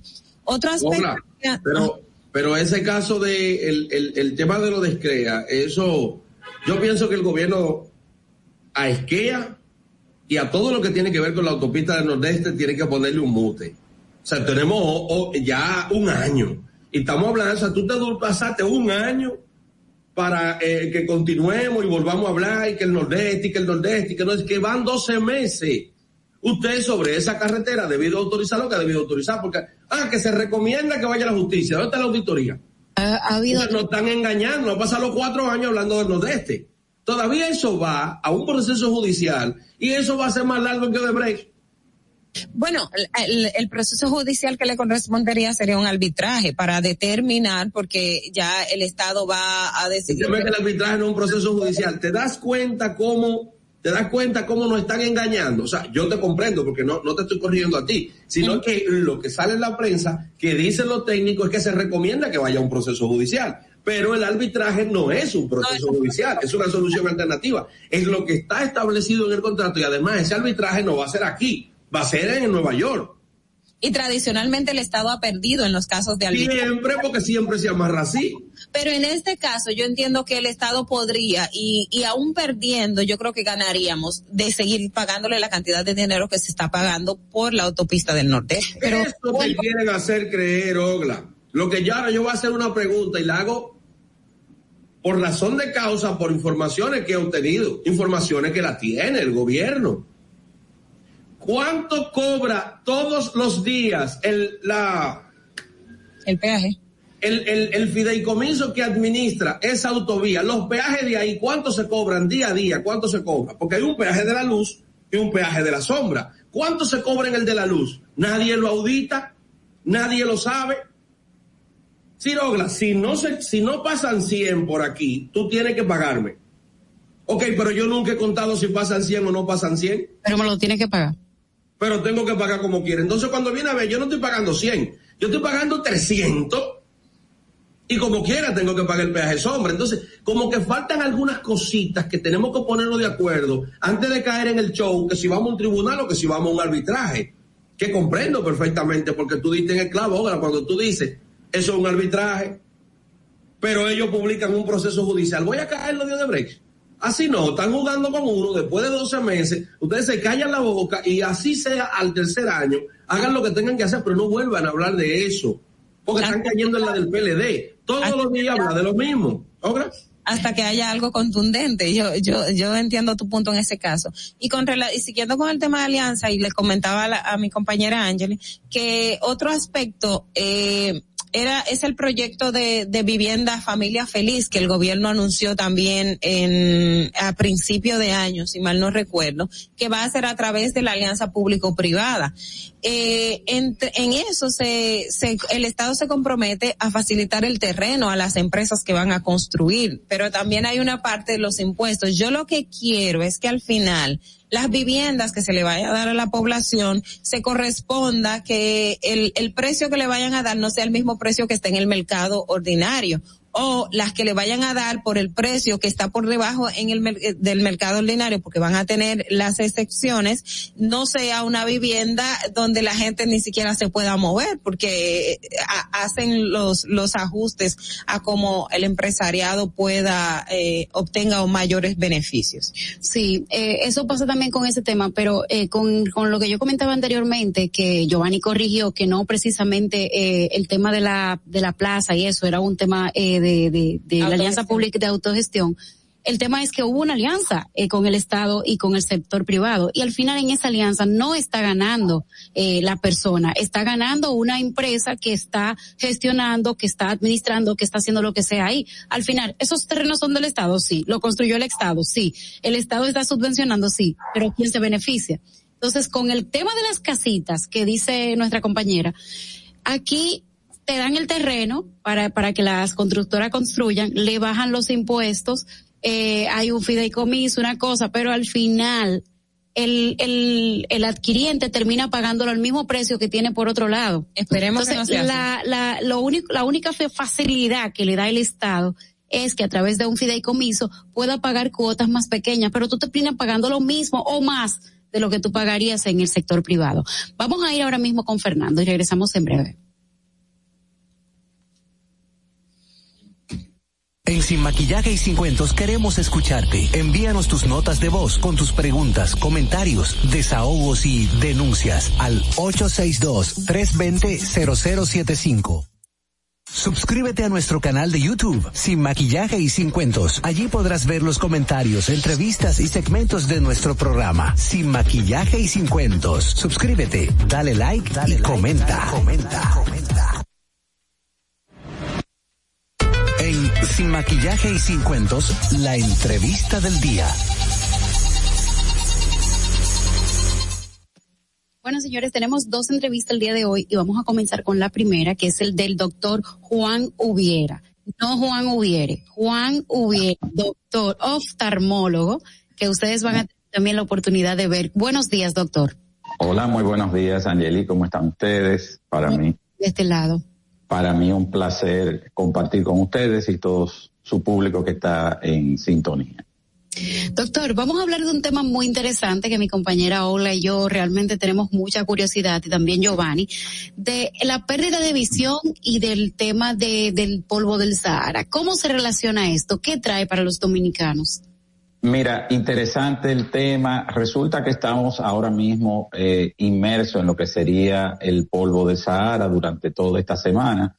Ustedes ya han escuchado con mucha frecuencia en los medios de prensa lo que es el polvo de Sahara. Obviamente, esto es una nube de unas micropartículas de polvo que viene desde el Sahara al norte de, África y esto copa toda nuestro, nuestra atmósfera y es un irritante muy alto para nuestros ojos. Esto va a desencadenar todo lo que es el ardor, irritación, lagrimeo, sensación de arenilla, cuerpo extraño en nuestros ojos y aquellas personas que tienen cierto rasgo de sensibilidad van a experimentar un aumento en estas molestias que puede ser inclusive limitante para realizar sus actividades diarias. Recomendaciones utilizar gotas de lubricante para eh, tratar de eliminar toda esta partícula de polvo que está en contacto con la superficie ocular y si pueden salir con lentes eh, protectores que tengan eh, algún cierre en los laterales, tipo eh, goggles o de esos eh, lentes que tienen ya protecciones específicas, pues sería lo recomendable para, para nuestro público, Ángel.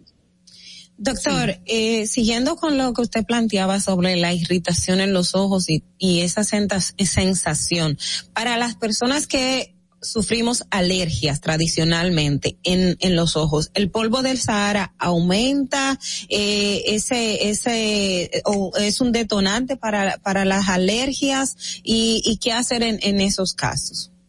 Mira, Olga, eh, tú bien lo comentas y esto es un desencadenante para los procesos de alergia. Eh, primero, ¿cómo se producen las alergias? Tiene que haber una sustancia o una partícula que se define como el alergeno, que es el que va a desencadenar, es el gatillo que va a producir toda esta reacción. ¿Y qué es lo que ocurre en nuestros ojos?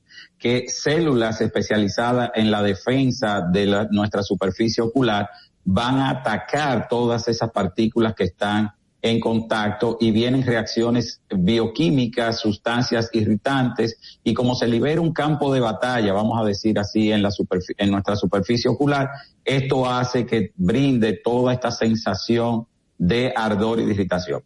¿Qué debemos de hacer? Medidas de primeros auxilios, lavar con abundante agua, agua corriente, agua de botellita, agua del botellón, de la llave, lo que tengan cerca, para poder hacer un lavado profuso de nuestra superficie ocular. Y si usted puede tener gotas antialérgicas que la puede eh, ser recetada a través de su médico, vamos a hacer, a disminuir toda esta sintomatología que es lo que nos va a causar esta limitación y este ardor en nuestros ojos. Doctor, usted recomendaba al principio también usar lentes protectores. Usualmente eh, hablamos de, de, lentes de sol. Aquí me preocupa mucho y, y, eso quiero consultarlo con usted para, para nuestro público que los lentes que tradicionalmente encontramos en la calle, que lo podemos comprar eh, muy económicamente y, son negros, entendemos que tienen protector contra el, contra el sol, ¿qué tan seguros son y, cuáles medidas debemos de tomar, sobre todo cuando estamos en un proceso de polvo de Sahara en nuestro país? Mira, realmente esos lentes lo único que van a hacer es que van a opacar un poco la claridad, pero no tienen ningún tipo de protección contra las radiaciones ultravioletas. Por eso esos lentes que venden en las esquinas, los semáforos, solamente te van a limitar cierta cantidad de luz, pero no detienen las radiaciones eh, nocivas para nuestros ojos. Lo recomendable es adquirir estos lentes que ya tengan cierta certificación. Hay marcas muy específicas de, de mucha calidad Obviamente el costo va a ser más elevado que el que encuentra en una intersección en nuestras calles, pero la protección de nuestros ojos debe de ser lo más eh, alta posible porque recuerda que más del 90% de nuestras informaciones del ambiente que nos circunda es a través de los ojos. Entonces, eh, cuidarlos, así como hay otras preocupaciones en el ser humano de cuidar la salud, los ojos también. Hay daños que se producen por estas radiaciones. Aumenta la incidencia del terigio en lo que se conoce comúnmente como uña por la exposición. Además estamos en países tropicales donde eh, la hora de exposición al sol es más elevada que en, que en otras zonas geográficas. Lo mismo también se produce daño de catarata, daño sobre la retina que puede terminar en degeneración macular. Fíjate todo lo que vamos a evitar con una buena protección y sobre todo personas que trabajan en campo abierto, agricultores, eh, mensajeros, personas normales que estamos, eh, ingenieros, arquitectos, todas esas personas que se exponen muchas horas de sol, pues deben de tener todavía mucho más protección y también utilizar lo que serían gotas de lubricante para tú eh, evitar la resequedad que el clima va a producir en nuestros ojos y más en estos momentos y sobre todo esta semana que estamos atravesando el proceso de polvo de Sahara, pues esto nos va a brindar muchísimo más beneficio y vamos a evitar todas esas molestias que nos limitan mucho en nuestros quehaceres rutinarios. Una pregunta, eh, tenemos una, una eh, televidente, diría yo, que dice que eh, los pestañeos involuntarios que tienen personas de cierta edad o esos tics en los ojos, de, o sea, ¿qué, provoca esto? Mira, hay diferentes eh, causas para esa, ese parpadeo, eh, muchas veces fuera de lo, de lo normal, que llama mucho la atención. Número uno puede ser alergia. Como hemos hablado hoy en la mañana, las alergias van a producir esa irritación y como un mecanismo de defensa tú vas a parpadear para eh, eliminar a través del, del pestañear esas sustancias que están en contacto con nuestra superficie, lo mismo que debe de haber una producción de lágrima constante en nuestros ojos. Aunque tú no llores, que corran las lágrimas por tu mejilla, el ojo constantemente está produciendo lágrimas que se drenan por las, los, los canales eh, de lagrimales, los conductos lagrimales, y esto van a llegar a nuestra orofaringe. Por eso cuando nos instilamos gotas, sentimos, como dice la gente común, el, comúnmente, que sentimos el amargo en la garganta.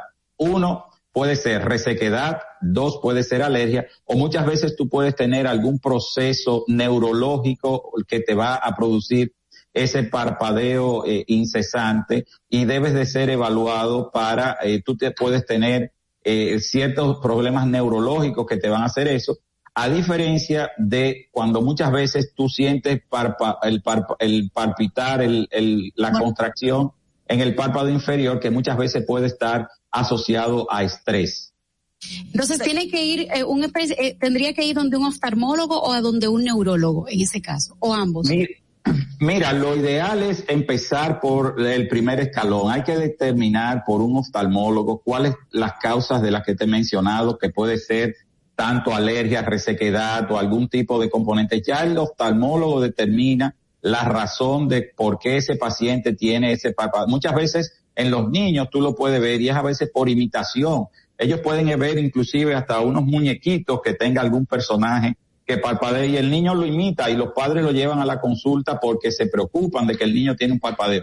Fíjate cuántas cosas pueden ocasionar un parpadeo eh, con mayor frecuencia de lo normal y simplemente con una consulta determinar el proceso y si clínicamente el oftalmólogo entiende que hay un componente neurológico, algún problema que puede ser eh, paralítico o nervioso, pues entonces ya ahí debe de acudir a una interconsulta con un neurólogo. Doctor, y ya una última pregunta de mi parte, retomando el tema de, del polvo del Sahara. Nosotros que estamos expuestos a la radiación del sol, pero también a la, utilizando aparatos tecnológicos, la computadora, que nos pasamos más de ocho horas, podríamos decirlo así, utilizando la computadora, ¿cómo hacer ese rejuego entre, eh, entre el refrescar o eh, las medidas para cuidar nuestros ojos eh, con esas dos, eh, situaciones paralelas. Mira, muy oportuna y, importante, Olga, tu pregunta. Lo número uno es que estamos cada vez más expuestos a los aparatos electrónicos porque ya el mundo es basado en las computadoras. Debemos de utilizar la regla de 20-20, o sea, cada 20 minutos tú vas a descansar, vas a retirar la mirada de los monitores de la pantalla, vas a tratar de mirar a una distancia a través de una ventana, la pared que te queda enfrente, pero tratar de cortar esa fijación que tú tienes en el aparato electrónico, si puedes por, durante 20 segundos por lo menos, y eso te va a ayudar a romper esa conversión, ese enfoque que tiene que tener tu ojo sobre lo que es el texto o lo que estás viendo en la pantalla. También se recomienda utilizar gotas de lubricantes, que eso lo puede conseguir en la farmacia sin ningún tipo de prescripción médica y con una frecuencia de cada tres, cuatro horas de trabajo en computadora debe de ponerte una gota de lubricante para mantener tu ojo húmedo. Recuerda que los monitores emiten calor, las pantallas, muchas veces estamos en ambientes, o la mayoría de las veces estamos en ambientes eh, climatizados, aire acondicionado, abanicos, corrientes de aire a través de una ventana. Todo eso va a resecar tu ojo, lo cual va a impedir o va a generar cierta molestia en la lectura y es una de las principales causas de abandono de lectura o de trabajo rutinario, simplemente lo que es la resequedad ocular que se puede eliminar perfectamente utilizando gotas de lubricantes.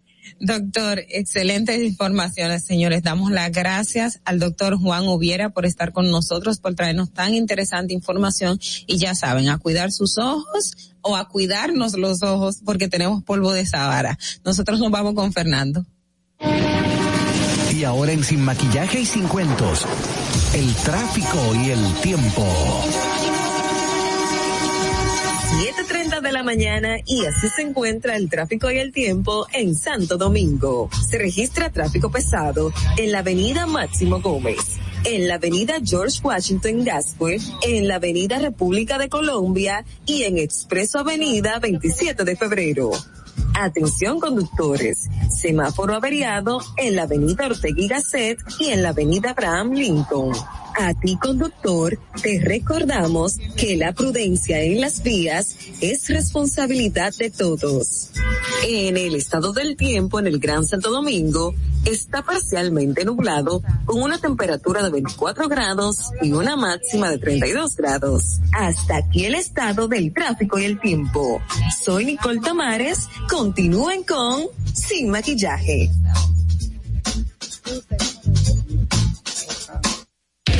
No te muevas. En breve regresamos. Sin maquillaje.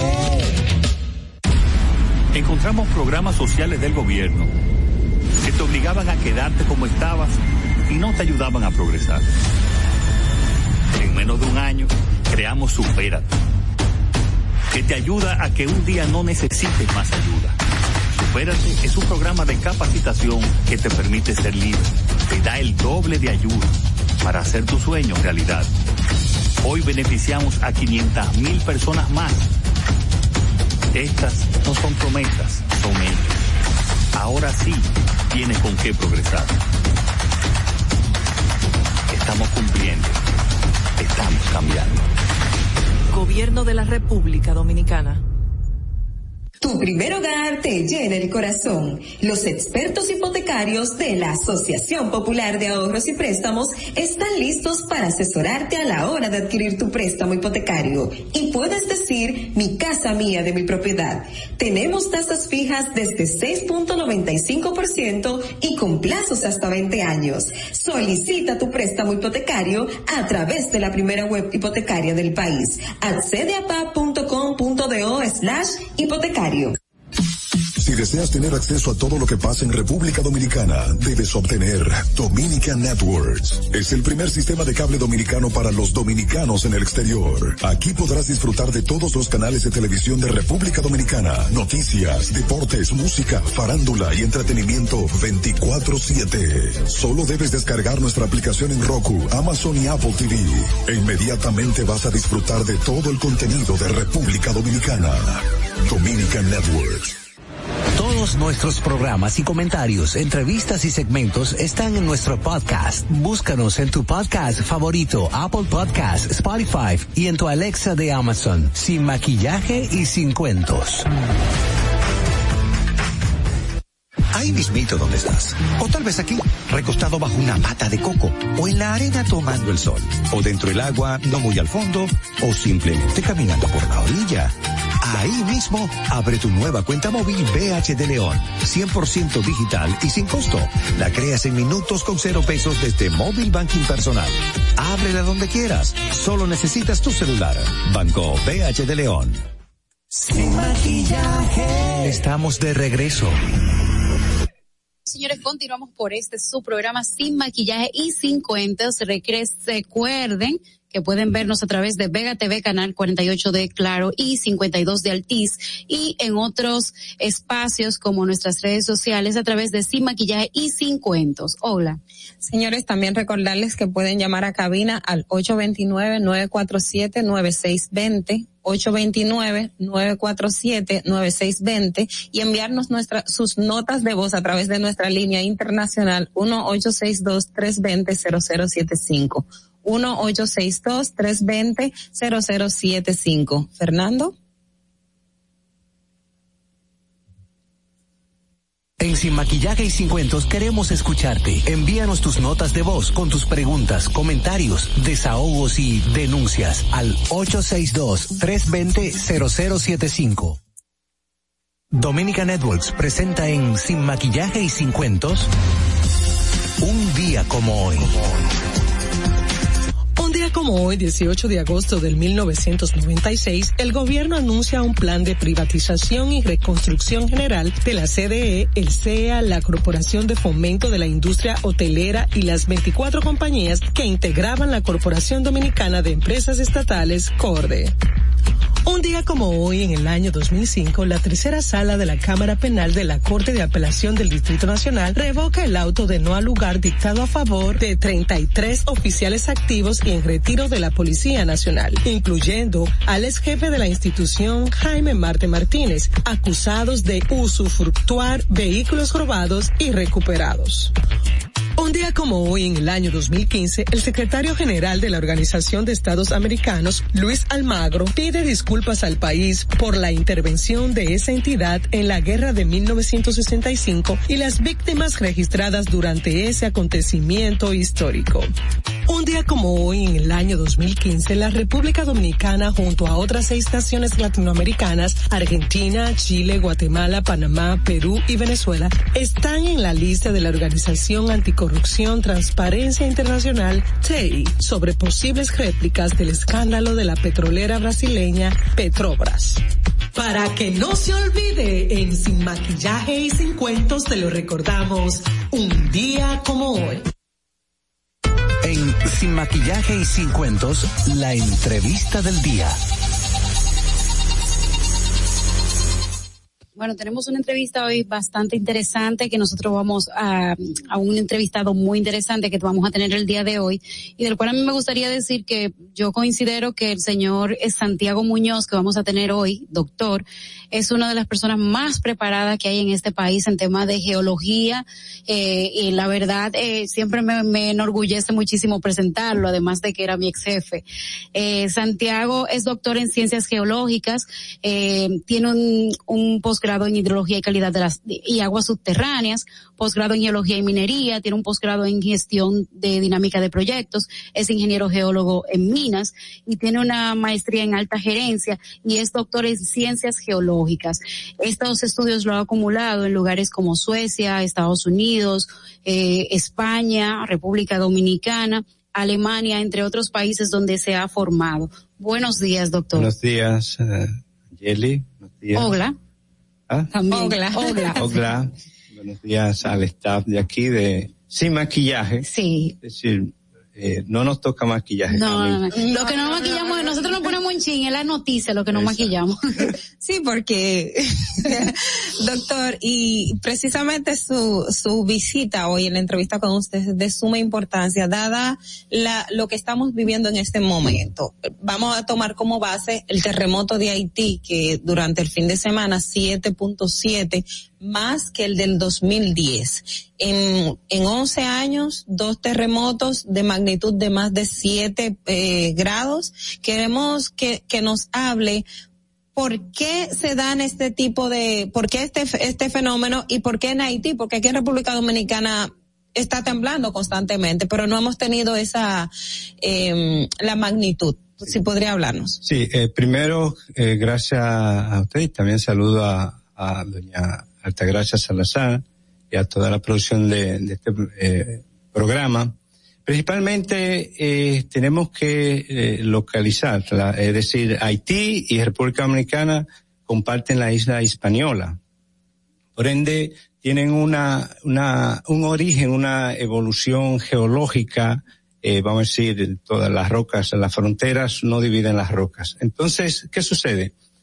Eh, la, la isla ha estado, se ha formado por una serie de segmentos de roca. Nosotros llamamos unos 13 terrenos tectónicos. Terreno tectónico no es más que usted, un ejemplo, coge toda esa desde, desde Barahona, toda esa parte peninsular y, y, y esta parte que ocurrió de Haití, ese fue un bloque de roca totalmente diferente a otros. Un ejemplo, la Sierra de Neiva también, eh, la cordillera central, la, la cordillera septentrional, fueron segmentos de rocas que se fueron Emergieron. formando en periodos de más de 140 millones de años. Entonces, e igualmente, esta zona de Santo Domingo es de la, de la parte, vamos a decir, eh, de rocas eh, jóvenes, eh, que no, no, es más que son eh, calizas coralinas y que en su, en unos cien mil, doscientos mil años atrás fueron corales, como un ejemplo, esos que se están formando hoy día en, en la zona de, de Boca Chica, en el borde, ya dentro del mar. Entonces, ¿qué sucede? Que la, la isla, al, al, formarse esos segmentos de roca, están separados por fallas geológicas eh, grandes. Y las fallas geológicas hay unas activas y otras no, no activas. Entonces, ¿qué sucede? Que eh, nosotros tenemos como isla que se está moviendo hacia el este, la isla. Y también dentro de la isla hay segmentos de roca que se están moviendo internamente. Hay zonas eh, de 20 milímetros por año, eh, eh, 12, 18, y nosotros como dentro, estamos dentro de lo que se llama la placa del Caribe. Es decir, usted sabe, la Tierra está formada por tectónica de placas inmensas. Entonces nosotros como eh, placa del Caribe es una, una placa pequeña, que hay un accional de placas inmensas como la placa de Sudamérica, que le, le, es decir, nos, nos empuja hacia arriba, a, a, vamos a decir, hacia el oeste, la placa de Norteamérica que subduce, una zona de subducción, es decir, penetra y crea lo que se llama, de seguro sus padres o su abuelo escuchó lo que es la fosa de Milwaukee. Entonces ahí se ha creado un, una, esa fosa que tiene 8.400 metros de profundidad. Entonces, eh, ir entendiendo que hay unos empuje en esa, en esa subducción, esa placa de Norteamérica, que no está empujando y también está levantando la isla. ¿Qué sucede? Que de la parte oeste, esa zona de, ese cemento que nosotros llamamos Bauruco Hotzel, es decir, la parte nuestra, la parte de, Haití, entonces, eh, hay un, un, bloque, ese, mejor dicho, una, una falla, un, un ridge, hay unos empujes contrarios hacia acá, hacia, te ves dónde está esa zona de la bahía de Ocoa, que es un, segmento, esa bahía, uh -huh. hay unos empujes ahí, que también está accionando en, en, lo que es los levantamientos y la presión de las rocas en la isla. ¿Qué sucede? Históricamente hemos tenido eh, terremotos como un ejemplo el del 4 de agosto del 46, de 1946, uh -huh. que surgió en la zona de Samaná. Después, a los cuatro días, ocurrió el, el tsunami de Matancitas. Uh -huh. Ese es 8.1. Es decir, ni, ni Dios lo quiera que ocurra. Sí, 8.1. Y luego uno, hubo una secuencia de terremotos en 1953 eh, en esa zona, esa franja de la cordillera septentrional. Y también hubo otro en el 48 y muchos de ustedes estaban pequeñas, pero en el 2003 eh, eh, hubo el, en septiembre, 22 de septiembre, Plata. el de Puerto Plata, que fue de 6.5, que ustedes recuerdan, eh, una, una, escuela, escuela colapsó, hubo, hubo muchos daños. Gracias a Dios, por la hora, fueron casi las 12 de la noche, no hubo muchos, muchos daños. Uh -huh. Y siguiendo ese, ese borde, ahí entonces, en lo que es la, ese, esa, eh, ese valle del Cibao, eh, en el borde de la cordillera septentrional está la falla septentrional. Es una falla activa y que se está, eh, se, genera movimiento. E igualmente, como le mencioné, en la parte ya norte, pero mar adentro, con la subducción de la placa de Norteamérica, dentro del mar hay esa, esa separación, esa, esa unión de, de la placa de Norteamérica con la parte nuestra y dentro del mar entonces está realizando unos empujes que el, el terremoto de, de, Puerto Plata del 2003 está relacionado con esa parte. Entonces, siguiendo esa, eh, siguiendo ese borde hacia la parte norte de Haití, es decir, esa zona de Juanamende y todo ese borde, uh -huh. hay, hay otra falla, nosotros llamamos la, la septentrional oeste.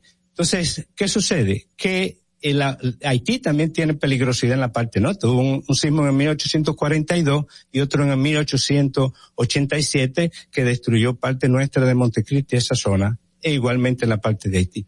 Entonces, en la parte oeste, en la parte sur de Haití, donde ocurrió ahora el terremoto, ¿qué sucede? Es una falla activa, la, lo que llamamos la práctica en Enriquillo. Hay algunos cuestionamientos científicos de, de que, que, que, la falla, porque se van registrando con lo, los sismógrafos uh -huh. la, la, dirección de lo que ocurrió el, el sismo y también la, la profundidad, la, el, la dirección del, del, movimiento y este que está relacionado con eh, alguna otra falla, nosotros, lo que nosotros llamamos una falla inversa ocurrió el de siete en siete. No, no, en los, los, los sismos decimos eh, magnitud siete, porque no podemos decir grado, porque lo, los sismos eh, se miden de, de un número, vamos a decir ya registrado, uh -huh. calculado, y tenemos lo, los mayores ha sido el de en, en Alaska de 9, 9.2 en el 64 y hubo otro en Chile. Decirle, y aquí, pero el, la historia de la isla es de 8.1, el, el, mayor y fue el lado y, de República Dominicana. Exacto. Entonces, ¿qué sucede? La, la isla se está moviendo y este fue de 7.2. La isla se está moviendo, hay, hay empujes, a, a, a le ha tocado a Haití esta zona, pero igualmente a nosotros en cualquier momento eh, eh, puede ocurrir un sismo por encima de siete en la en la zona norte, en la parte ese Este. oeste que eh, digo noroeste que mencionamos o igualmente esta zona. Esa, esa pregunta era la que quería hacer. ¿Por Sí. qué Haití dos veces, si históricamente, según lo que usted nos explica, las fallas y los movimientos suelen ser en la parte norte del país o en la parte este? O sea, ¿por qué Haití dos veces? Si incluso yo leía que los científicos se preguntan, ¿por qué de ese lado y no de la parte este donde está por ahí eh, la fosa de los muertos y esa, y Sí, esa la- nosotros tenemos la, la trinchera de los muertos, o sea, ya la parte, vamos a decir, frente de, eh, mirando unos eh, 80 kilómetros hacia el mar, hay una, ahí hay una, una depresión de 5 kilómetros de profundidad y hay una zona de falla en esa parte. Hubo un corrido terremoto eh, eh, en 1600 y algo que afectó Santo Domingo relacionado con esa parte y ya yendo hacia la parte eh, sur, eh, suroeste y esta zona, ese borde que sigue Haití. hacia Haití, hubo un sismo de- en el 1751 que nos afectó eh, a nosotros en esa parte, en la parte sur aquí, e igualmente en la parte de Haití. ¿Qué sucede? Que la falla se llama falla Plattengarden Enriquillo, es decir, la, está en la zona de la zona de Enriquillo nuestra y continúa hacia lo que es la zona de, de Jamaica. Entonces, en ahí han ocurrido sismos en el 1770, 1751 habían ocurrido, el de 2010 y esos esos sismos anteriores habían destruido eh, de- en su mayoría a, a Puerto Príncipe. Y una de las partes es que eh, son zonas que se va creando lo que se llama esa vulnerabilidad. El riesgo no es más la amenaza o la vulnerabilidad por el nivel de exposición. ¿Qué sucede? Que se va creando esa vulnerabilidad con el tipo de construcción que se realiza. Eh, precisamente eh, quiero quiero preguntar uno en las redes escucha y, y a veces se puede creer la Eso teoría de la conspiración. Eh, ¿Un sismo se puede provocar? eh, de esa magnitud, eso es imposible. Eh, bueno, hay, hay bombas atómicas que generan eh, movimientos de hasta de cinco o seis, y es posible, pero ya usted sabe la inmensidad de kilotones que pueda tener. Eh, comúnmente nosotros cuando hacemos los estudios, eh, aquí en el estudio geológico y, y sísmico que se hizo aquí en el Gran Santo Domingo, se hizo geofísica. La geofísica no es más que como a usted cuando le hacen una, una reson- eh, eh, un escáner. Entonces, así mismo hacemos escáner de- del terreno, se, se da un golpe, se crean esas ondas y entonces ahí usted va registrando cómo se mueve la, la velocidad de las ondas en las rocas. Inicialmente siempre en, lo- en los terremotos. Hay unas primeras ondas que se llaman las ondas P, luego las ondas S, por eso usted, hay veces hasta los animales sienten los, los terremotos y, y salen lo- los pájaros, los gatos, y después viene entonces el golpe. En el tema de, lo, de, la, de los terremotos es, es un tema muy delicado, en el sentido de que no podemos decir em, eh, cosas que, que, que en realidad científicamente hay que ir de la mano con las investigaciones, los estudios. Un ejemplo, eh, con relación al norte se hizo un estudio de microsonificación sísmica en Santiago en el Puerto Plata. 2000 eh, y esa zona del borde de, de Puerto Plata eh, en el 2010 de- digo 2011 ya después del sismo de Haití fue eh, para para generar conocimiento y, y ahí eh, eh, esa zona está una, una zona de alto riesgo sísmico entonces se va creando eh, esas edificaciones no, no buenas al borde de la falla y en cualquier momento puede ocurrir un sismo por encima de siete, igual o mayor que, que esto que ha ocurrido en Haití. Otra pregunta que tenemos. Lo- sí, sí, dígame. Perdón que lo haya No, no, no. interrumpido. Eh, nosotros sabemos usted fue eh, eh, Director, del director del Servicio Geológico de la República Dominicana y se construyó durante el tiempo de la gestión suya pasada. La cárcel de la Victoria se movió a otro lado y ahora se habla de que el lugar donde está la cárcel de la Victoria es inundable igual que como estuvo eh, la cárcel de la Victoria pasada. ¿En algún momento se consultó el servicio geológico? ¿Cuál es el servicio que ofrece el servicio geológico para este tipo de cosas al Estado? Porque mucha gente no conoce lo que hace el servicio y, y, y que a través de la ley 5010 tiene la facultad de orientar al Estado con relación a estos temas. ¿Qué usted no puede decir? Sí, en la, dentro de los estudios, casualmente el, ha, han seguido una, una labor eh, muy buena en servicios geológicos con el, el personal técnico, igualmente su, su director, de seguir lo, las investigaciones, los estudios, que eso, eso va de la mano de seguir aumentando el conocimiento científico. ¿Qué sucede? Que eh, eh, una de las facultades es generar ese conocimiento, estudio eh, geomorfológico, no es más de la, las geoformas de la Tierra, y, y por ende lo que son los procesos activos geológicos que eh, te indi le indican a usted en una zona si es inundable, una zona si hay eh, el tipo de suelo, la, la geotecnia, si hay fallas o algún otro tipo de fractura. Y en, en, en, en el estudio, en las bases de, de, mapa, en la zona, por ejemplo, de la Victoria. ¿De la nueva? De, no, la, eh, vámonos a la vieja para, para entender un poco de... Es, está en una zona, lo que nosotros llamamos de, de esa, estas formaciones de, de rocas calizas con, con zonas arcillosa. arcillosa, margosas, que se va y zona lo que llamamos zonas de dolina, por ahí es, siguiendo de la Victoria hay zonas de humedales, eh, eh, y entonces es, hay un encharcamiento de agua, vamos decir, natural. Eh, llueve poco, el agua se queda por ahí, llueve más y ya llega a un nivel que sube y por ende la, la, la Victoria tuvieron que eh, desalojar en muchas ocasiones. Uh-huh. ¿Qué sucede? Cuando se, se va a realizar en la, la, zona esta donde se construyó la, la nueva Victoria, eh, allá se, se envió una comunicación y se le contestó diciéndole que es una zona que, que presenta zonas de inundación. O sea, se le indicó desde el servicio y que, que, y que, que, era sí, zona de inundación. Y que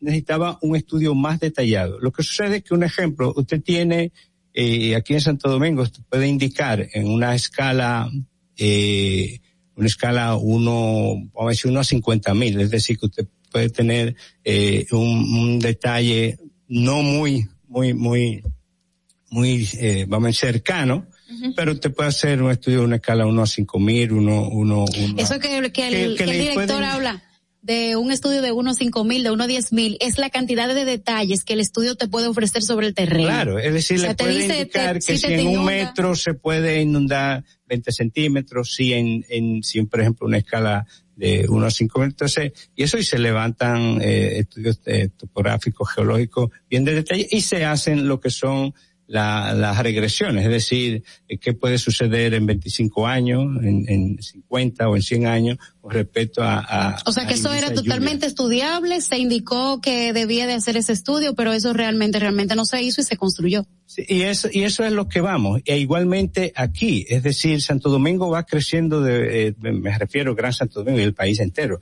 Eh, hay un, aceler, un aceleramiento grande con las construcciones. Igualmente, el, el problema serio es en la, que está, se está construyendo la vulnerabilidad grande en la, en las construcciones pequeñas, medianas, con respecto a que la informalidad de las construcciones. Entonces, eso es lo que sucede, por ejemplo, en Haití. Es decir, esa informalidad, eh, la gente consigue, en vez de ponerle, si, si X cantidad de funda de cemento, le pone la mitad o menos, y igual si la, la, y calcula, y también ver el tipo, dónde se va a edificar. Si usted eh, construye en un relleno o en alguna zona que fue un antiguo río o cauce, el, el, el, hay zonas donde se produce, como es en el, en el borde de los amas, lo que es como eh, liquefacción, es decir, el terreno se mueve, y puede haber eh, eh, puede haber una una movilidad del, del terreno muy fuerte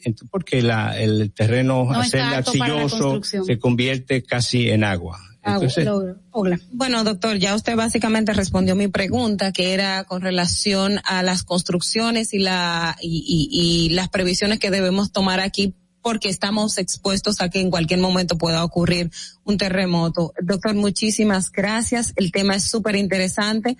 Eh, creo que en otro momento vamos a tener que traerlo porque son, son muchos. Entonces, pero muchísimas gracias al doctor Santiago Muñoz por conversar con nosotros sobre el tema geológico. Y nosotros, señores, antes de irnos, queremos llamar la atención. Atención, presidencia, presidente Luis Abinader, presidencia de la República en sentido general, la encuesta del día aquí en Sin Maquillaje y Sin Cuentos sobre si el presidente Abinader debería mover o cambiar algunos funcionarios, dio como resultado de que el 100% entiende que sí. Así que, Vamos a ver. muchas gracias por estar con nosotros. Angeli. Nada, vamos a ver si eso realmente se cumple esta noche. La gente tiene altas expectativas. Vamos a ver si Luis Abinader finalmente lo dice. Yo creo que sí, hay, hay funcionarios que lo están haciendo muy bien. Hay funcionarios que se le puede cuestionar su gestión. Y nosotros vamos ya a despedir este programa y a dar las gracias al doctor Santiago por haber estado con nosotros el día de hoy. Eh, la verdad que eh, aquí hay un, un bonito ambiente, es decir, un buen ambiente de, trabajo. Eh, le felicito igualmente a doña Altagracia y est- estamos a las órdenes. Lo importante de esto es poder sí, continuar eh, educando, eh, eh, capacitando a las personas para que entiendan La el importancia tema de que qué hacer incluso antes, durante, después de un terremoto. Bueno, órdenes. Gracias, señores. Y será hasta mañana. Recuerden de 8 a 6 de la mañana por esta La Roca 91.7. Bye, bye. Dominica Networks presentó a Sin Maquillaje y Sin Cuentos. Sin Maquillaje.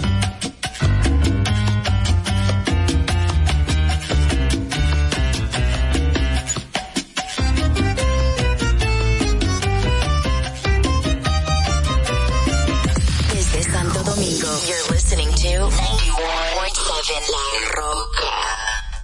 Put your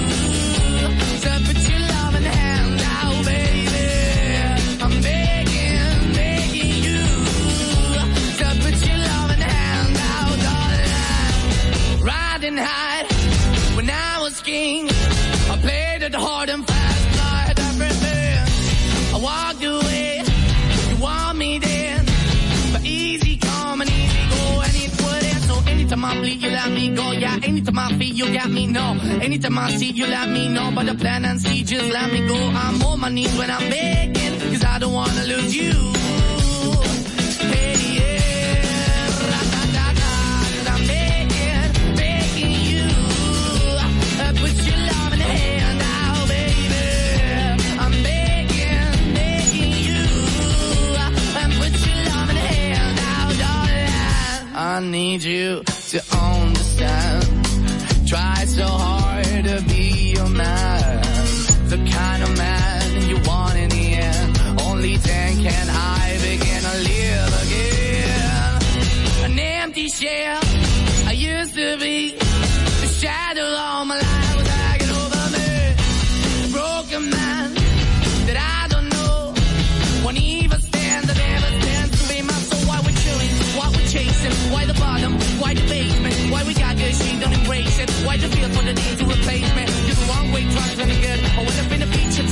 Where be at. Like a heart in a best way, shit. You can give it away, you have, and you take the bait. But I keep walking on, keep opening the door, keep open for, that the door is yours, keep also home. Cause I'm the one that live in a broken home, girl, I'm begging. Yeah, yeah, yeah, I'm begging, begging you.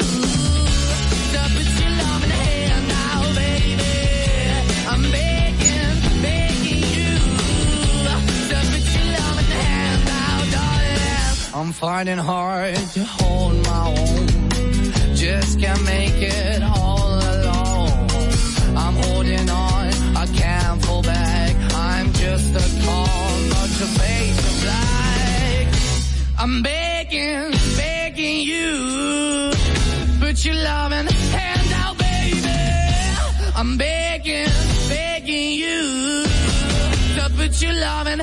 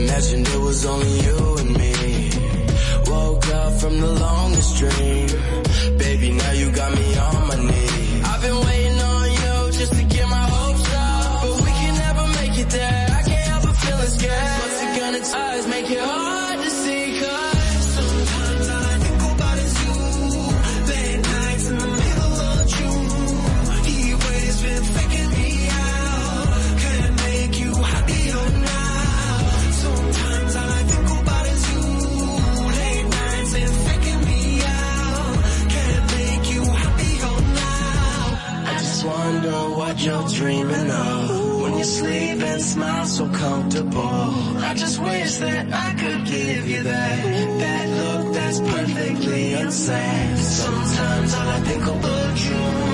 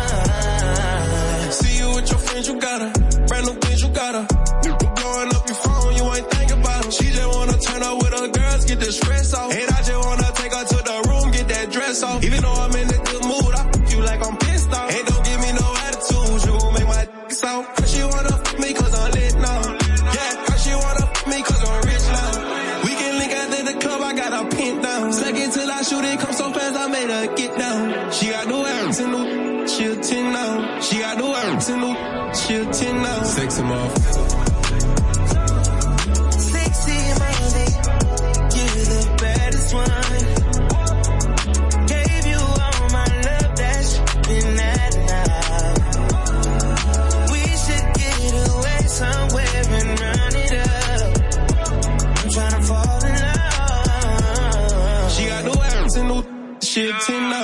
got the shit 10 now. Sex. You know I got your back, baby. We ain't gotta talk about it. Your booty sticking out. They gotta walk around and take my queen the king of diamonds. Mm. PJ, I switched to climbing. It ain't no seat assignment. Goes I wake up on the island.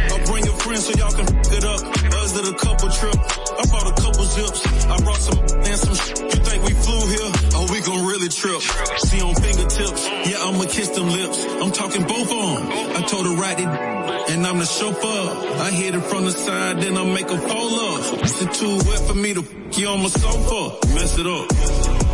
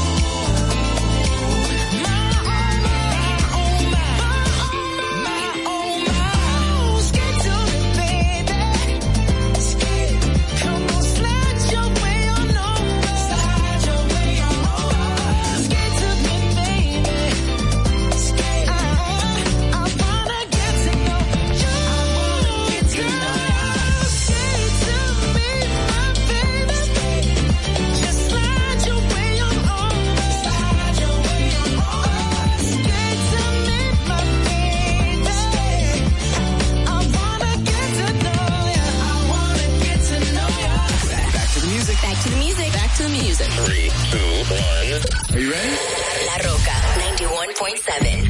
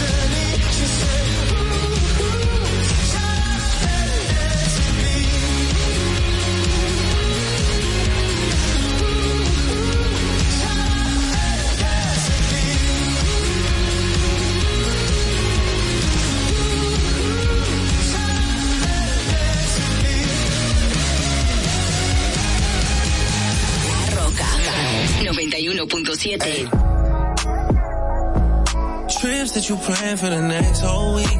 Been too long for so cheap and your flex OD, your sex OD. You got it, girl, you got it. Hey, you got it, girl, you got it. Yeah, pretty little thing, you got a bag and now you wildin'. You just took it off the line, no mileage. Waiting, hitting you the Talking while you come around and now they silent. Blue the Cooper 17, no guidance. You be staying low, but you know what the price is. Ain't never got you know it being modest. Poppin' shit, but only cause you know you poppin', yeah. You got it, girl, you got it.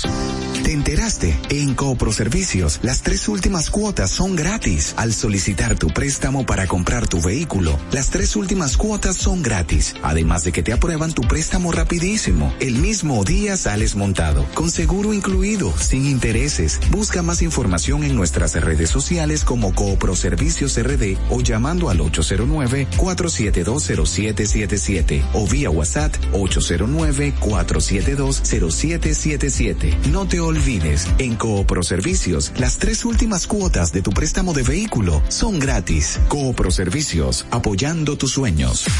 Uniformes Batiza, única tienda con todo tipo de uniformes en existencia y por encargos. 42 años siendo líderes en el mercado dominicano, en la venta al detalle y al por mayor de uniformes tradicionales y personalizados, bordado, serigrafía y sublimación. Visítanos en cualquiera de nuestras sucursales en Santo Domingo, Avenida Mella, Naco y Punta Cana. Síguenos en las redes sociales, arroba uniformes Batiza, tu imagen corporativa en mano.